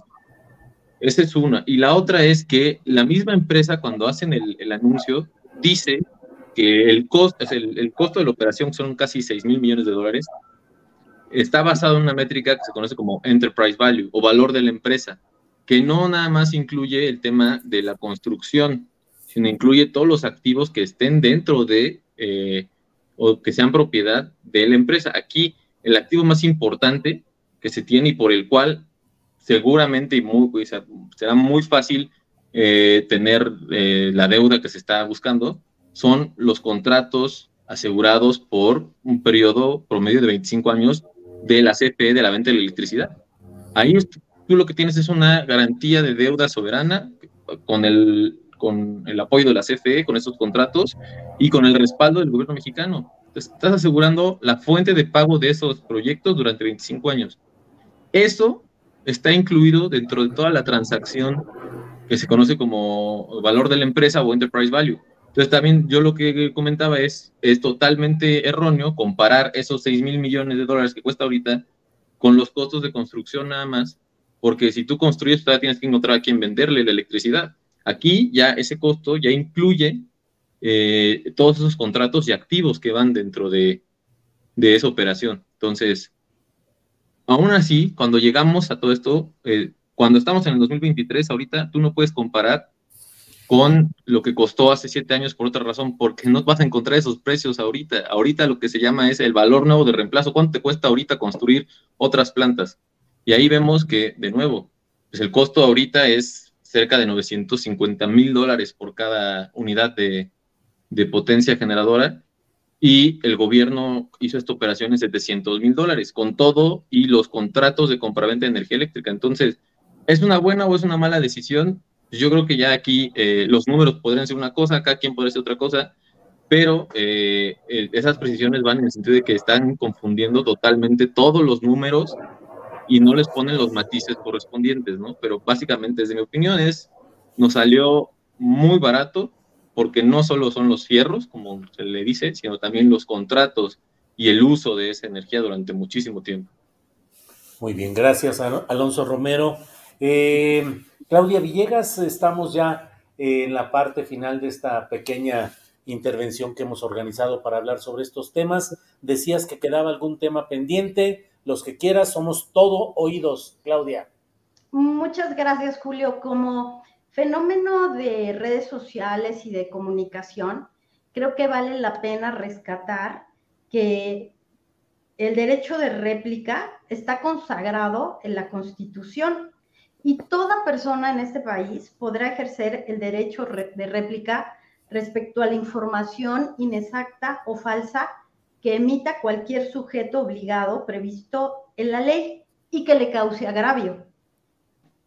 ¿Qué agravio se comete en contra de Víctor Florencio Ramírez Cabrero cuando se presenta un texto periodístico fuera de sus narrativas, Julio? Pregunto por qué, no solamente en mi caso, sino también ha pasado con Guadalupe Cabrera en la confrontación que tuvo con Gustavo Monroy, que utiliza las redes sociales para denostar, descalificar fuera de las narrativas que ellos tienen. Así es lo que sucedió con Guadalupe Correa Cabrera y este hombre Gustavo Monroy, supuesto especialista energético también con condicionamiento empresarial. Claudia. Entonces, Julio, lo que vale la pena rescatar, porque tenemos como, en mi caso, yo soy comunicóloga y soy periodista, tengo que observar cómo están operando estos cabilderos o estos asesores, que está bien que lo hagan, como dice Alonso, todos tenemos derecho a trabajar en lo que queramos y en lo que podamos. pero han venido suplantando el ser un medio de información, el tener un portal, el tener una revista, que está muy bien, apareciendo como personas que no tienen ningún conflicto de interés.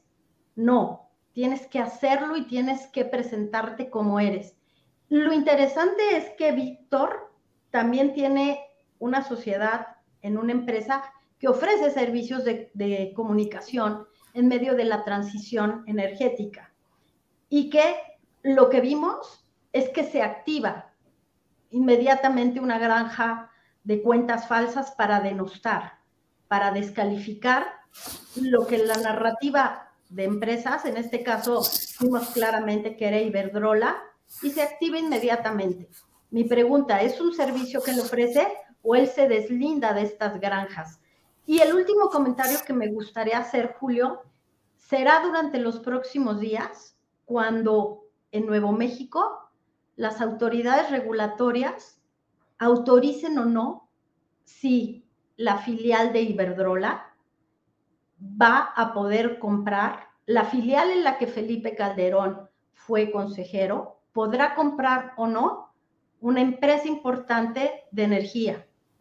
Hay ambientalistas, verdaderos ambientalistas allá, que están buscando la transición energética y que están cuestionando si ese es el modelo que quieren para un lugar como Nuevo México en donde hace falta agua y recursos naturales. El Estado, la rectoría sobre los recursos como la electricidad, no deben sujetarse solamente a la generación de utilidades de un gran corporativo, sino a garantizar que tengamos acceso, como ha sucedido en tres años de pandemia, Julio. Claudia, gracias. Y vamos a cerrar con Alonso Romero. Por favor, Alonso, tu última intervención en esta pequeña mesa que organizamos. Lo que desees plantear, por favor, Alonso. Claro que sí. Muchísimas gracias, eh, Julio, Claudia. Eh, concuerdo con todo lo que bien menciona Claudia. Eh, yo creo que aquí se debería de abrir un debate muchísimo más interesante de, los conflictos de interés en, las redes sociales y, de cómo deben de, ser tratados estos temas, ¿no? no estamos hablando de nada que no se haya preguntado en algún otro lado. Estados Unidos tiene reglas muy claras sobre cómo las personas que son eh, influencers en redes sociales deben o no presentar su trabajo ante la, ante la sociedad. ¿no? Eh, se considera inclusive un tema de, fraude si algún influencer, por sea la razón que sea, eh, quiere vender o, promociona un producto y no hace un disclaimer de que tiene un contrato o que está haciéndolo bajo previo pago de la empresa a la cual pertenece el producto. Yo creo que entonces tenemos que retomar eso y traerlo a, México y ver qué regulación podría ser aplicable o no. Hay que ser transparentes siempre en este tipo de situaciones y es un debate súper interesante. Eh, la otra situación en la que creo que también me gustaría abonar es en el tema de eh, la compra de parte de Avangrid en Estados Unidos. Eh, lo que se está discutiendo ahí y, el por qué dijeron que, que, o por qué están en suspensión, ¿no? E, es específicamente sobre la empresa la empresa, recordemos que tiene muchísimas, muchísimas situaciones en el mundo de eh, multas por corrupción, por espionaje. El propio director general está siendo investigado en España por un tema de cohecho y de espionaje corporativo. Eh, y cuando la Comisión Estatal de Nuevo México se reunió para discutir el tema de la compra, pues básicamente fue un señalamiento muy directo de no queremos no, no que no quieran venderla, sino que no quieren que sea a esa empresa. Y específicamente dijeron que fue por una situación en la cual la empresa tiene muy malas prácticas y que veían que el consumidor se iba a ver perjudicado si esa empresa tenía el control, ¿no? Entonces, tampoco es como que solo en México estemos eh, observando malas prácticas corporativas de ciertas empresas, ¿no? Eso está pasando a nivel mundial y sí, concuerdo totalmente. Yo creo que deberíamos de elevar el tema del acceso al, al, a la electricidad a un tema ya constitucional de derecho humano, pero falta para que lleguemos a eso, pero concuerdo con lo que decía Claudia, de que debemos vigilar que haya acceso antes de que haya eh, ganancias corporativas un mercado, ¿no? Entonces, este, agradezco muchísimo la invitación, Julio, y muchas gracias, Claudia. Al contrario, gracias a ustedes, gracias por esclarecer este tema y por abordar este tema que es fundamental, abrir el debate acerca del conflicto de intereses de quienes participan como presuntos influenciadores u opinadores en las redes sociales. Claudia, como siempre, muchas gracias. Gracias a ustedes, Julio. Gracias, Alonso. Hasta pronto. Alonso Romero, gracias y buenas tardes. Gracias, hasta luego, Julio, hasta luego, Claudia. Hasta luego. Bien. Muchas gracias. Bueno, son las 2 de la tarde con 27 minutos. Una lloviznita, apenas una, una tentativa de lluvia, al menos por acá, en la alcaldía Benito Juárez de la Ciudad de México. Ya veremos, el cielo está encapotado como con cara de que habrá lluvia en un ratito más. Pero mire, hoy es el lunes 10 de abril y hoy tenemos nuestra mesa de periodistas, usted lo sabe. Los lunes tenemos la oportunidad de platicar con Jorge Meléndez, periodista y profesor de la UNAM desde hace varias décadas. También con Salvador Frausto, que es periodista, director de investigaciones y asuntos especiales del Grupo Milenio, que ya están por aquí. Salvador, buenas tardes. Hola Julio, muy buenas em, tardes. Qué gusto verlos en este arranque de semana, igual a, a mi amigo Alejandro. Así es. Eh, le pusieron Alejandro a Jorge Meléndez. Es Jorge Meléndez y Alejandro es su hijo. Oye, Jorge, ¿es nada más Jorge o también Jorge Alejandro?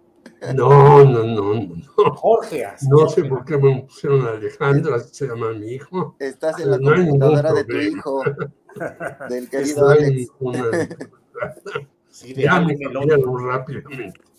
Así es. Bien, pues bienvenidos ambos. Muchas gracias. gracias. Vamos a ir con Salvador Frausto. Vamos a empezar. Salvador, pues que ya andan queriendo quitar las mañaneras, que nos reconciliemos para que quiten la mañanera y así nos reconciliamos. Un monero que se llama Monero Testa eh, hizo, o sí, Testa, hizo dos eh, caricaturas muy especiales, no las reproducimos por derechos de autor. En una de ellas dice Chinameca y está adentro a una persona eh, y le dice al otro, le dice, deja las armas, termina la mañanera y pásale para que nos reconciliemos a propósito de la emboscada en Chinameca al general Zapata. Y otra con la misma idea, con un caballo de Troya, todo con metralletas y con escopetas, y le dice al que está allá en la mañanera, dice, deja el micrófono para que nos entendamos bien. Entonces, bueno, Salvador Frausto, ¿hacen bien o hacen mal las mañaneras? deben desaparecer o deben continuar. Salvador, ¿cuál es tu eh, opinión?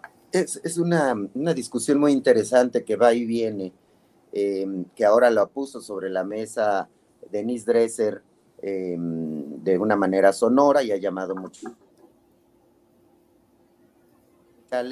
A mí lo que me parece interesante del debate es em, eh, dos, dos, rasgos. Uno, eh, pues el enorme poder de comunicación que tiene el presidente López Obrador a partir de las, de las mañaneras principalmente, pero también él se ha convertido en un fenómeno de, comunicación eh, de masas. ha adoptado el discurso desde hace ya muchos años. durante años dominó el discurso de la oposición los eh, desencantados, eh, representaba a los desencantados, como decía en algún momento eh, la gente cercana a Peña Nieto, y ese grupo de, ciudadanos que no habían, se, habían sentido representados de manera importante por el PRI, por el PAN, que habían gobernado a nivel federal, y por el PRD, que en algunos casos que había gobernado algunos eh, estados, incluida la, Ciudad de México, y en algún momento pues era la, la trinchera de López Obrador y del movimiento que ahora él encabeza a través de, de Morena. A mí me llama la atención el fenómeno de comunicación que se ha convertido López Obrador, porque em, a pesar de que se quejan del gran, de que polariza a través de las mañaneras, si uno revisa las principales trincheras de los medios de comunicación,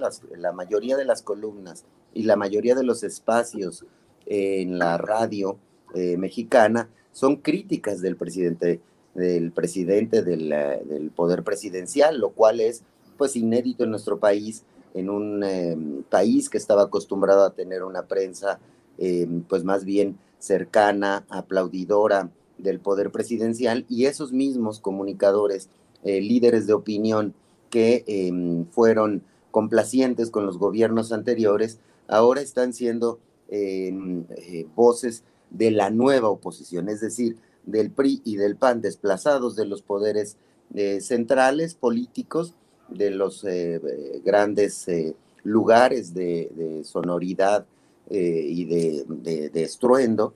Entonces el presidente, a pesar de eso, tiene un poder de comunicación tan importante por una razón muy sencilla.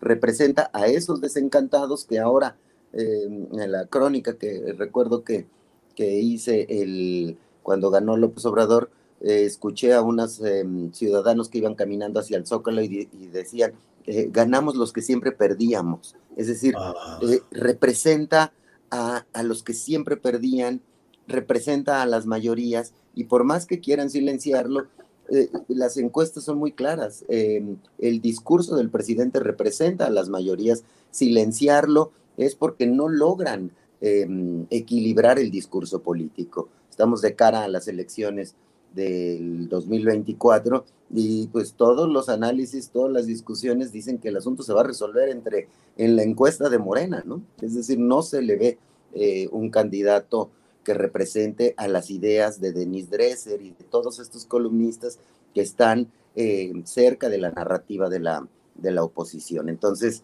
eh, es un fenómeno de comunicación que tendrá que analizarse de manera importante eh, para que podamos entender por qué es tan poderoso esas mañaneras y por qué le tiene tanto miedo la oposición y los, y los opinadores que, que, están cerca de esa narrativa, Julio. Bien, gracias. Jorge Meléndez, ¿qué opinas de estas voces que piden que termine la mañanera?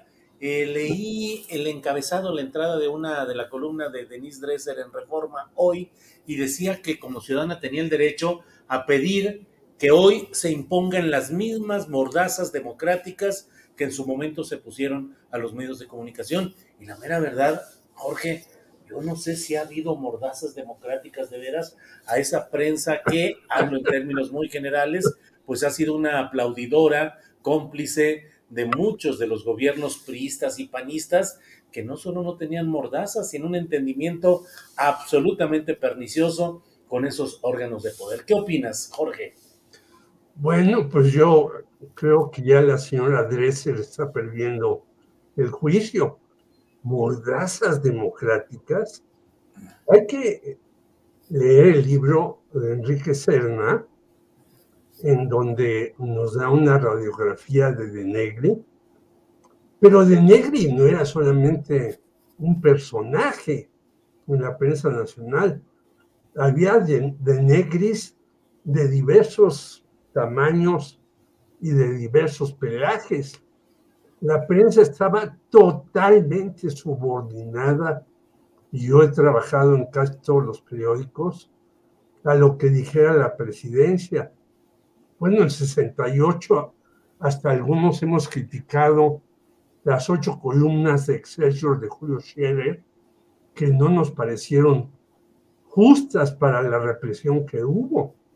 Si eso no da idea que la prensa estaba manipulada, subordinada, intimidada para decir las cosas, pues yo no sé esta señora que ha leído antes.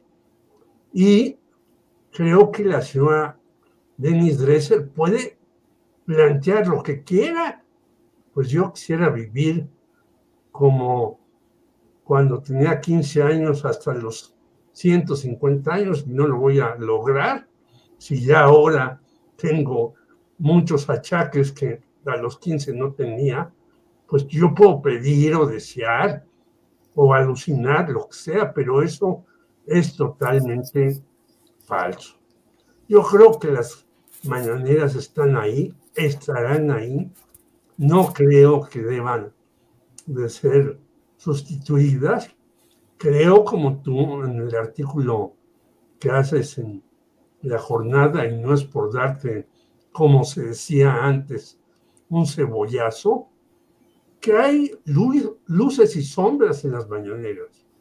También hay ataques que me parece que no tiene tanto sentido referirse a sujetos como el señor Loret de Mola, en donde, por cierto, ya está Lorenzo Córdoba como uno de sus eh, eh, piezas importantes, lo cual muestra quién es Loret de Mola. Y fíjate que algunos dicen en el libro que presentó Lorenzo Córdoba, último en el INE, uno de los presentes era Roberto Madrazo, uno de los dueños de Latinos. ¿Y quién es Roberto Madrazo? Pues un truán que hacía eh, no solamente toda una serie de enjuagues en todas partes para ganar incluso el PRI, sino hasta cuando era corredor, acordémonos de maratones, e hizo trampa en un maratón para llegar en ciertos lugares. Entonces yo creo que el señor López Obrador a veces también un poco se excede. Hemos algunos también dicho que eso de los miércoles no está muy bien realizado, aunque esté ahí esta chica, que hay algunos excesos, pues no hay que referirse a eso. Pero antes de que entráramos Salvador y yo, estabas hablando con mi amiga desde hace muchos años, Claudia Villegas, ¿y qué leemos, por ejemplo, en Fray Bartolomé hace unos días? Es un error gravísimo haber comprado las plantas de Iberdrola, que son chatarra, que no sirven para nada, que eh, lejos de producir electricidad van a traer este, eh, cuestiones negativas, mayor contaminación, están empoderando a Bartlett que hizo esto y aquello. Eso se dice en Fray Bartolomé de hace unos días. Debe responder el presidente con datos precisos, duros y certeros, como lo hicieron Claudia Villegas y Alonso Romero, al que yo no conocía y me dio mucho gusto escucharlo, pues sí, las mañaneras deben de servir para eso. ¿Y qué han traído como resultado, Julio? Que hoy uno de los opositores más precisos en contra de López Obrador dice que GAISA señala que el 57.4% está a favor de los encuestados por GAISA y ya sabemos que GAISA es una oficina de, no es una encuestadora, es una oficina que trata de eh, hacer encuestas por encargo, le da 57.4 de apoyo a López Obrador. Y Mitowski el 59%, a pesar de que el eh, opinador que escribe este artículo dice, bueno, iba cayendo López Obrador, pero ahora vuelve a subir y llega hasta casi 60%. Y dice más, la oposición está en caída libre y no encuentra no solamente un candidato, sino un camino para competir con López Obrador. Sí. Yo creo que las mañaneras tienen esa virtud y finalizo diciendo lo que señala Violeta Vázquez, que es lingüista y que me parece que es muy importante en estos años en lenguaje. Sí. creo que hay que utilizarlo con corrección, con exactitud, para poder decir las cosas que uno quiere en los espacios que tiene a la mano. Bien, Jorge, gracias. Salvador, entremos de un poquito a las hipótesis y al hubiera que dicen que no existe, pero sí existe, al menos en las conjugaciones verbales. Entonces, Salvador, ¿qué habría pasado con López Obrador si no hubiera implantado esa conferencia mañanera de prensa y se hubiera quedado en el papel de tantos exocupantes de los pinos que solamente ofrecían ciertas conferencias de prensa muy contadas y desde mi punto de vista muy trabajadas, muy elaboradas, muy eh, planeadas para que no se salieran del curso deseado por los pinos. ¿Qué sería de López Obrador sin la mañanera entrándole a la política ficción, Salvador Frausto? Sí, bueno, pues yo creo que es uno de los grandes distintivos de su, de su gobierno. Todos los presidentes tratan de poner su estilo personal de gobernar y en el caso de, López Obrador, la comunicación ha sido un asunto central, una demanda de los periodistas durante años había sido eh, que el poder presidencial abriera mayor comunicación eh, y unas líneas en las cuales nosotros, los eh, comunicadores, pudiéramos acercarnos al poder ejecutivo, a preguntarle cosas, a tratar de saber qué piensa sobre los grandes asuntos de la agenda pública.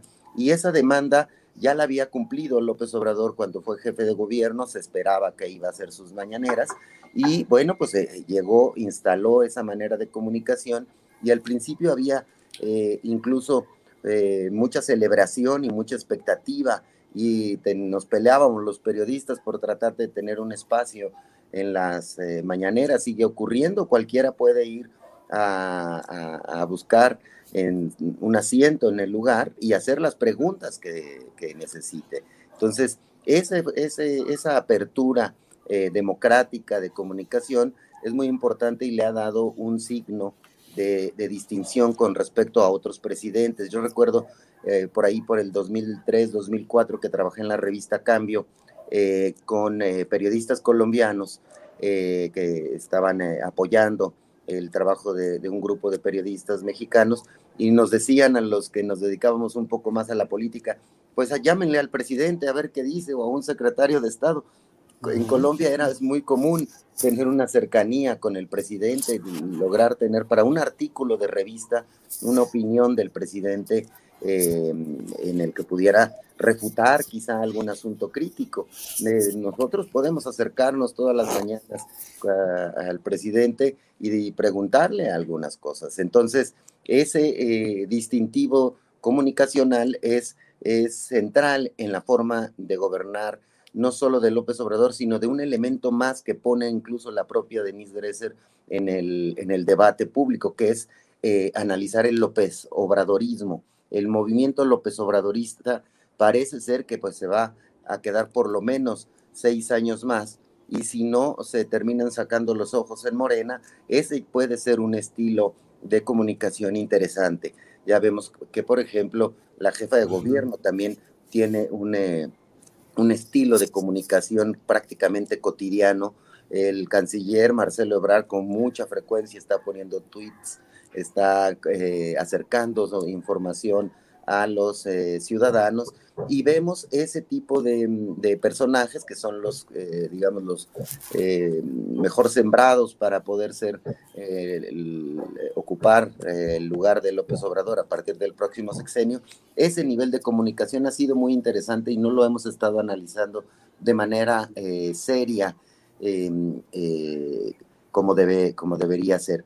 Otro asunto que me parece que es distintivo de este, esta manera de comunicación es que se ha puesto en el debate público asuntos como el, clasismo, asuntos como em, la xenofobia, asuntos como el racismo, porque eh, el, el, discurso que enarbola López Obrador y algunos de los integrantes de Morena han sido atacados por personajes que tradicionalmente eh, se les había permitido ocupar espacios en los medios de comunicación con lenguajes y con formas de expresión o con chistes o con caricaturas que tienen que ver con em, el desprecio hacia las minorías o hacia grupos vulnerables. Entonces, todo el debate que tiene que ver sobre clasismo, racismo em, y ese tipo de, discursos ha sido bien interesante, eh, que está sobre la mesa y que ahora es eh, crítico em, ver a estos caricaturistas, eh, clasistas o ver a estos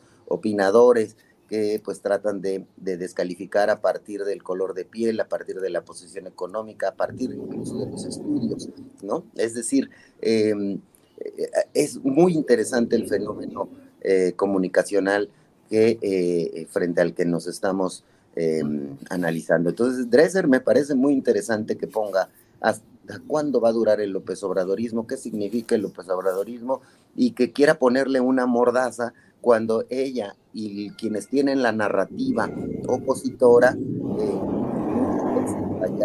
en este tipo de, asuntos clasistas em, em, tienen toda la, oportunidad de hacerlo en sus columnas, en sus espacios de televisión, de radio. Eh, el debate público está más abierto, más candente que nunca y la sociedad mexicana más eh, discutiendo eso, lo discutimos en las mesas familiares, en las mesas con los amigos. Eh, la discusión política está, eh, siempre será bienvenida y siempre será parte de la evolución democrática de cualquier sociedad, Julio. Gracias, Salvador. Hay muchos comentarios. Raquel, Raquel Gutiérrez dice, ya lo hubieran derrocado. Lolita Dalbert dice, los que vivimos tras la frontera o en otros países no se imaginan cuánto nos ha ayudado la mañanera. Eh, Lila Riux, ella dice, se lo comen vivo. Los buitres carroñeros y las alimañas inmundas, vivan las mañaneras. En fin, Jorge, ¿qué opinas? ¿Qué sería del presidente López Obrador si no hubiera mantenido, implantado y mantenido las mañaneras? ¿Ya lo hubieran derrocado, Jorge? Pues no creo que lo hubieran derrocado, pero sería más difícil su gobierno. Y yo quisiera recordarte, Julio, y Salvador también lo debe de recordar, perdón por la repetición, y acordarse de ello, que el señor eh, Ernesto Cedillo, por medio de un eh, eh, sujeto llamado Carlos Salomón, que se dedica a las relaciones públicas y que se dice periodista, empezó a hacer una vez a la semana conferencias de prensa. Y él las preparaba toda la semana, inducía preguntas, daba dinero a los que a las conferencias de prensa para que el señor Ernesto Cedillo eh, saliera muy bien librado. Pues las tuvo que cancelar porque de repente le dieron por ahí dos o tres llegues fuertes, incluso cuando estaba controladísima la prensa por parte de presidencia de la República y la publicidad, la tuvimos que cancelar. Entonces, Salomón dijo, esta es la última conferencia que hacemos, adiós. En cambio, aquí tú puedes ir, y bueno, hasta a mí me han zumbado en una mañanera una señora que dice que voy a hacer con Enrique Krause un documental en contra del Obrador. Y yo creo que hay que ver las mañaneras en su lado positivo, que es muchísimo, con las unas cosas negativas que ya he señalado y no quiero insistir en ella, y que creo que en efecto los que están, que de verdad no quieren eso son los señores de los medios que recibían centenas y miles de millones de pesos. Primero, los dueños de los medios, hay que decirlo, porque aquí casi siempre se le achaca a los periodistas la corrupción. No, señores, la gran mayoría, el 90% más de dueños de medio en México son corruptos. Yo lo digo porque he trabajado en varios medios. Y en segundo lugar, una serie de supuestos o grandes columnistas también reciben eh, carretadas de dinero. Y bueno, los reporteros están ahí. Por cierto, a mí un compañero que las mañaneras me dice que está preparando un libro sobre eso, sobre quiénes iban a las mañaneras, qué preguntaban y demás. Quedó de que ya que avance un poco más me mandará parte del trabajo, ojalá lo haga, me dará mucho gusto revisar quiénes iban, quiénes van a las mañaneras, a quienes han tenido que cortar en las mañaneras, porque esa señora que nos atacó, no solamente a mí, sino a mi hijo Alejandro, la tuvo que parar López Obrador porque ya se había desbocado y creo que tienen importancia recuperar todo este asunto de las mañaneras, que son importantísimas para enfrentarse a un poder que hay que decirlo, que es el poder mediático, que ha hecho de las suyas en Chile, en Brasil, en Argentina, y sigue haciendo de las suyas. No hay que olvidarlo, que los medios generalmente, salvo excepciones, la jornada en la que estás, por ejemplo, eh, son empresas privadas que ellos están de la mano de otras empresas que buscan la ganancia y no la información. Bien, Jorge, eh, Salvador, ya son, ya se nos fue el tiempo con esto de la mañanera, son las 2 de la tarde con 52 minutos.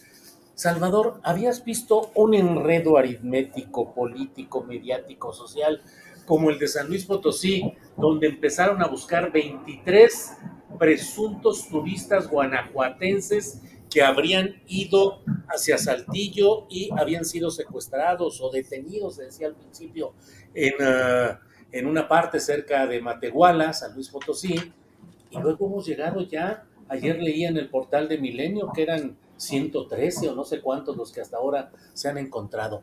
¿Qué, digo, solo en un mundo del surrealismo como el que vivimos se pueden encontrar esas cosas? ¿Qué opinas sobre el tema, Salvador? Sí, bueno, lo que vino a revelarnos esta crisis que parecía una crisis inocente de turistas secuestrados, em, eh, pues eh, empezó a revelar una serie de, asuntos que están ocurriendo en esta región, en San Luis Potosí y sus alrededores. Los eh, primeros trabajos periodísticos que se han hecho sobre el asunto, lo que están revelando, y hemos ahí publicado en Milenio, me parece que desde el jueves o viernes hacia acá, es eh, pues una red de polleros eh, que está eh, involucrada ahí y vinculada a los cárteles em, grandes y a los cárteles locales de la zona. Y lo que se ha ido descubriendo pues es de que pues se traficaban no solamente a, partir de, de otras em, de estos camiones grandes donde hemos visto los trailers y las tragedias que hemos visto donde los dejan encerrados a, muchos migrantes. Aquí hay otra manera de, eh, llevar eh, migrantes, muchos de ellos han sido mexicanos, otros centroamericanos, y, em, y, a través de transportes más pequeños, más compactos, que causan menos em, sospechas, pero que están involucrados con redes de polleros y de narcotraficantes.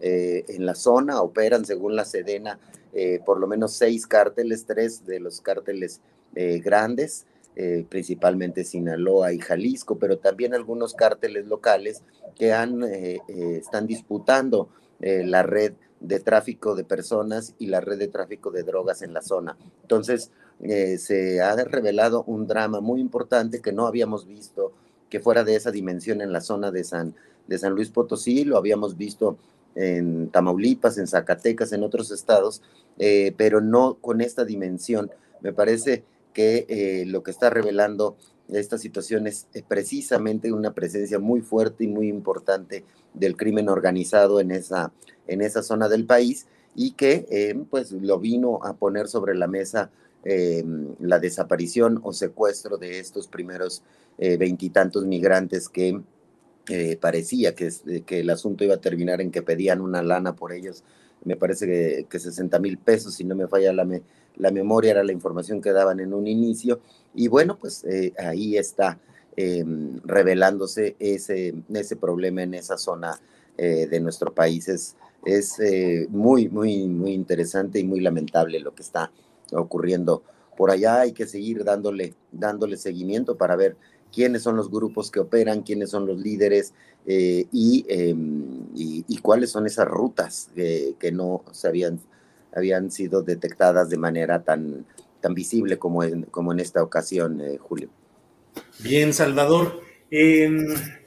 Jorge, estamos ya en la parte final de esta mesa. Dinos qué opinas. Buscaban a 23 que decían que eran viajeros, que eran turistas guanajuatenses, y terminó aquello en un merequetengue que van más de 110 descubiertos que son migrantes, que son de todo habido. ¿Qué pasaría si se pusieran de verdad a checar y a verificar palmo tras palmo del territorio nacional buscando a unos cuantos y se toparan con no sabemos qué cosas? Jorge, ¿qué opinas? Bueno, por ahí leía un especialista que la carretera federal 57, que está por San Luis Potosí en Matehuala, que tú debes de conocer, es muy peligrosa y que hay de todo. Pero yo desde que era pequeño y nací en la colonia Guerrero, conozco de este tráfico de migrantes. No es algo nuevo. Y en efecto, se cobran cantidades este, de dos, tres, hasta cinco mil dólares. Y hay personajes que tienen redes en, por todo el país. En efecto, si se llegaran a peinar, como se dice eh, en el argot, el territorio nacional, saldrían muchísimos migrantes que están esperando irse a Estados Unidos. Este es un problema que no se va a acabar porque ninguno de los dos candidatos que ya se prefiguran en Estados Unidos, ni Trump ni Biden, quieren acabar con este asunto, que es un asunto mundial por la crisis del capitalismo que estamos viviendo, que se está ahondando terriblemente que no encuentra salida. Y entonces la gente se va de donde sea, donde sea, donde cree que tiene mayores posibilidades de sobrevivir. Y bueno, tenemos, por ejemplo, en, Puebla, una zona grandísima que se llama Puebla York, donde están los poblanos. Tenemos en Chicago una zona también grandísima donde llegan los oaxaqueños. Y ahora súmale todas estas tragedias que ha, habido y todos los migrantes de Centroamérica con este asesino llamado presidente Bukele y todos los demás. Bueno, la gente trata de salir y entonces vas y buscas una aguja en un pajar y no, pues el pajar está lleno de agujas porque hay muchísimas personas mexicanas y de otras nacionalidades que se quieren ir ya no al sueño americano, eso ya se acabó, sino a conseguir trabajo, a poder apretarse la tripa y poder mandar dinero a sus familias para que se sostengan.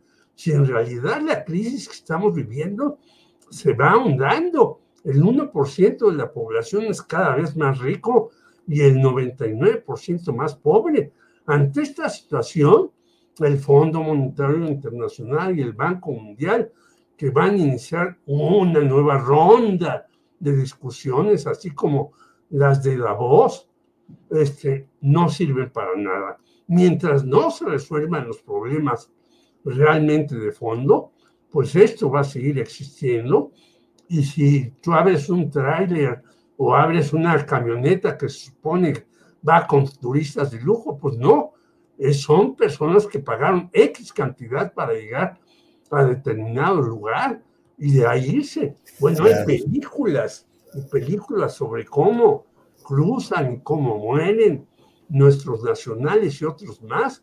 Por lo tanto, aquí es un problema de la injusticia, la desigualdad que vivimos y las carencias que hay en casi todo el mundo, mientras un pequeño puñado gasta a manos llenas, incluso explorando si se puede ir a Marte, como el señor Musk y como otros señores que venden bebidas en Francia, que son los principales ricachones del mundo. Bien, pues Jorge, muchas gracias. Salvador Frausto, comentarios de todo tipo por la barba azul. Debo decirte que una persona dijo que le recordabas a sus periquitos. Otra persona dice sensacional lo que hace eh, Salvador con su barba pintada de azul. Así es que por ahí están todos los comentarios. Salvador, como siempre, muchas gracias. Muchas gracias, eh, Julio, Jorge, que tengan una una gran semana. Hasta pronto. Gracias. gracias. Jorge Meléndez, gracias y buenas tardes. Gracias a ustedes dos, a quienes hacen posible esta emisión y la audiencia con sus comentarios siempre certeros, aunque sean sarcásticos hacia nosotros o elogiosos en algunos momentos. Muchas gracias. De todo hay, de todo hay. Salvador, Jorge, gracias y hasta la próxima. Hasta luego. Bien, son las 3 de la tarde con un minuto. Vamos con mi compañera Adriana.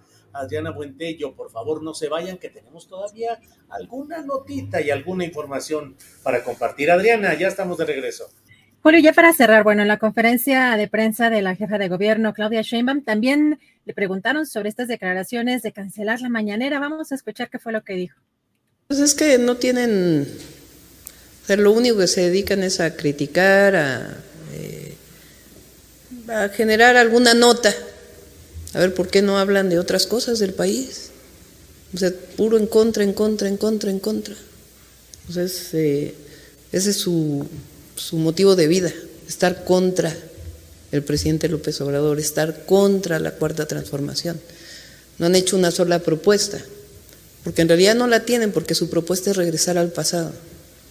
Entonces, eh, es mañana va a salir otra cosa, y pasado va a salir otra cosa, y pasado va a salir otra cosa, y es estar en contra de. Es eso. Entonces, imagínense este, lo absurdo de querer quitar las mañaneras. O sea, pues que no las vean, si tanto les molestan que no vean las mañaneras, pero que permitan que quien quiera informarse a través de la mañanera, pues informe. Vaya, vaya, pues bueno, así están las cosas, Adriana, en un lunes bien movido. Mira, estamos a la espera de ver qué sucede en una comisión del Poder Legislativo donde se dice que todos los partidos, con excepción del Movimiento Ciudadano, están puestos para impulsar cambios reformas constitucionales y legales en leyes secundarias para garantizar los intereses de los partidos por encima de decisiones del Tribunal Electoral del Poder Judicial de la Federación. Que peleados y que no sé cuántas cosas, pues no, en esto irían Morena, el Verde y el PT junto con PRI, el PAN, eh, adelante en todo esto. Y el MC es el único que está en contra. Entonces ya veremos qué sucede. Adriana, esa es una cosa. Otra cosa también, en eh, Nuevo Laredo, en el caso de Nuevo Laredo, se le ha dictado eh, orden de prisión preventiva a cuatro elementos del ejército, a los de abajo, a los cabos, no al capitán que iba al frente de ese comando que dio, que asesinó a cinco jóvenes que no tenían armas y no tenían drogas ni nada por el estilo, y ahí sigue todo ese asunto. Y en Ciudad Juárez, donde un rumor de que iba a cambiar la política de Estados Unidos respecto a los migrantes hizo que decenas o cientos de ellos se colocaran con la intención de cruzar a la fuerza la frontera hacia Estados Unidos en Ciudad Juárez. Muchos temas que nos van a quedar pendientes y ya los iremos abordando mañana, Adriana. Julio, y además, bueno, para cerrar, digamos, de forma positiva, para los que les gusta la música, la jefa de gobierno en su, en su TikTok eh, la, jefa de gobierno Claudia Sheinbaum anunció que Rosalía, la cantante y actriz española, estará presentándose de forma gratuita en el Zócalo el 28, el viernes 28 de abril. Y también en esta conferencia de prensa que dio hace algunas horas, eh, Julio, pues le preguntaron porque también empezó a circular pues algún cartel donde supuestamente Manu Chao se presentaría. Dijo que no, que han estado en pláticas eh, incluso con Bad Bunny, que tampoco parece que este año y que pues no han quitado el dedo del renglón, pero por lo pronto pues no es Manu Chao, no es Bad Bunny, será Rosalía el viernes 28 de abril quien se presenta en el Zócalo Capitalino de manera gratuita.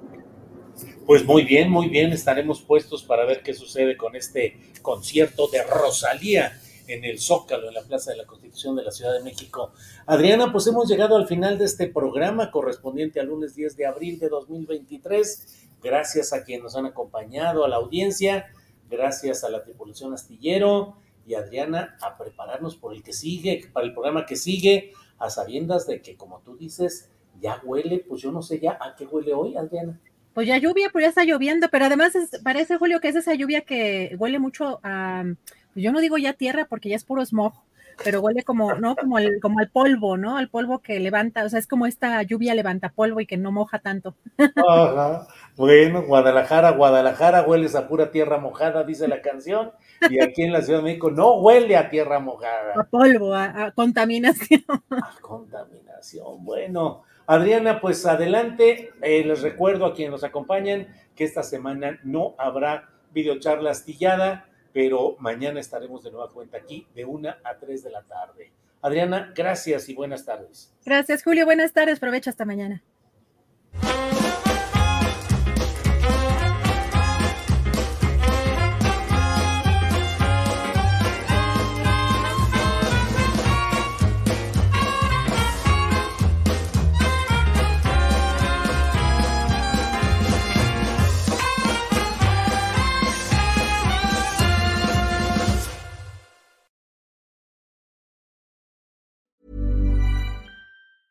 Tired of ads barging into your favorite news podcasts?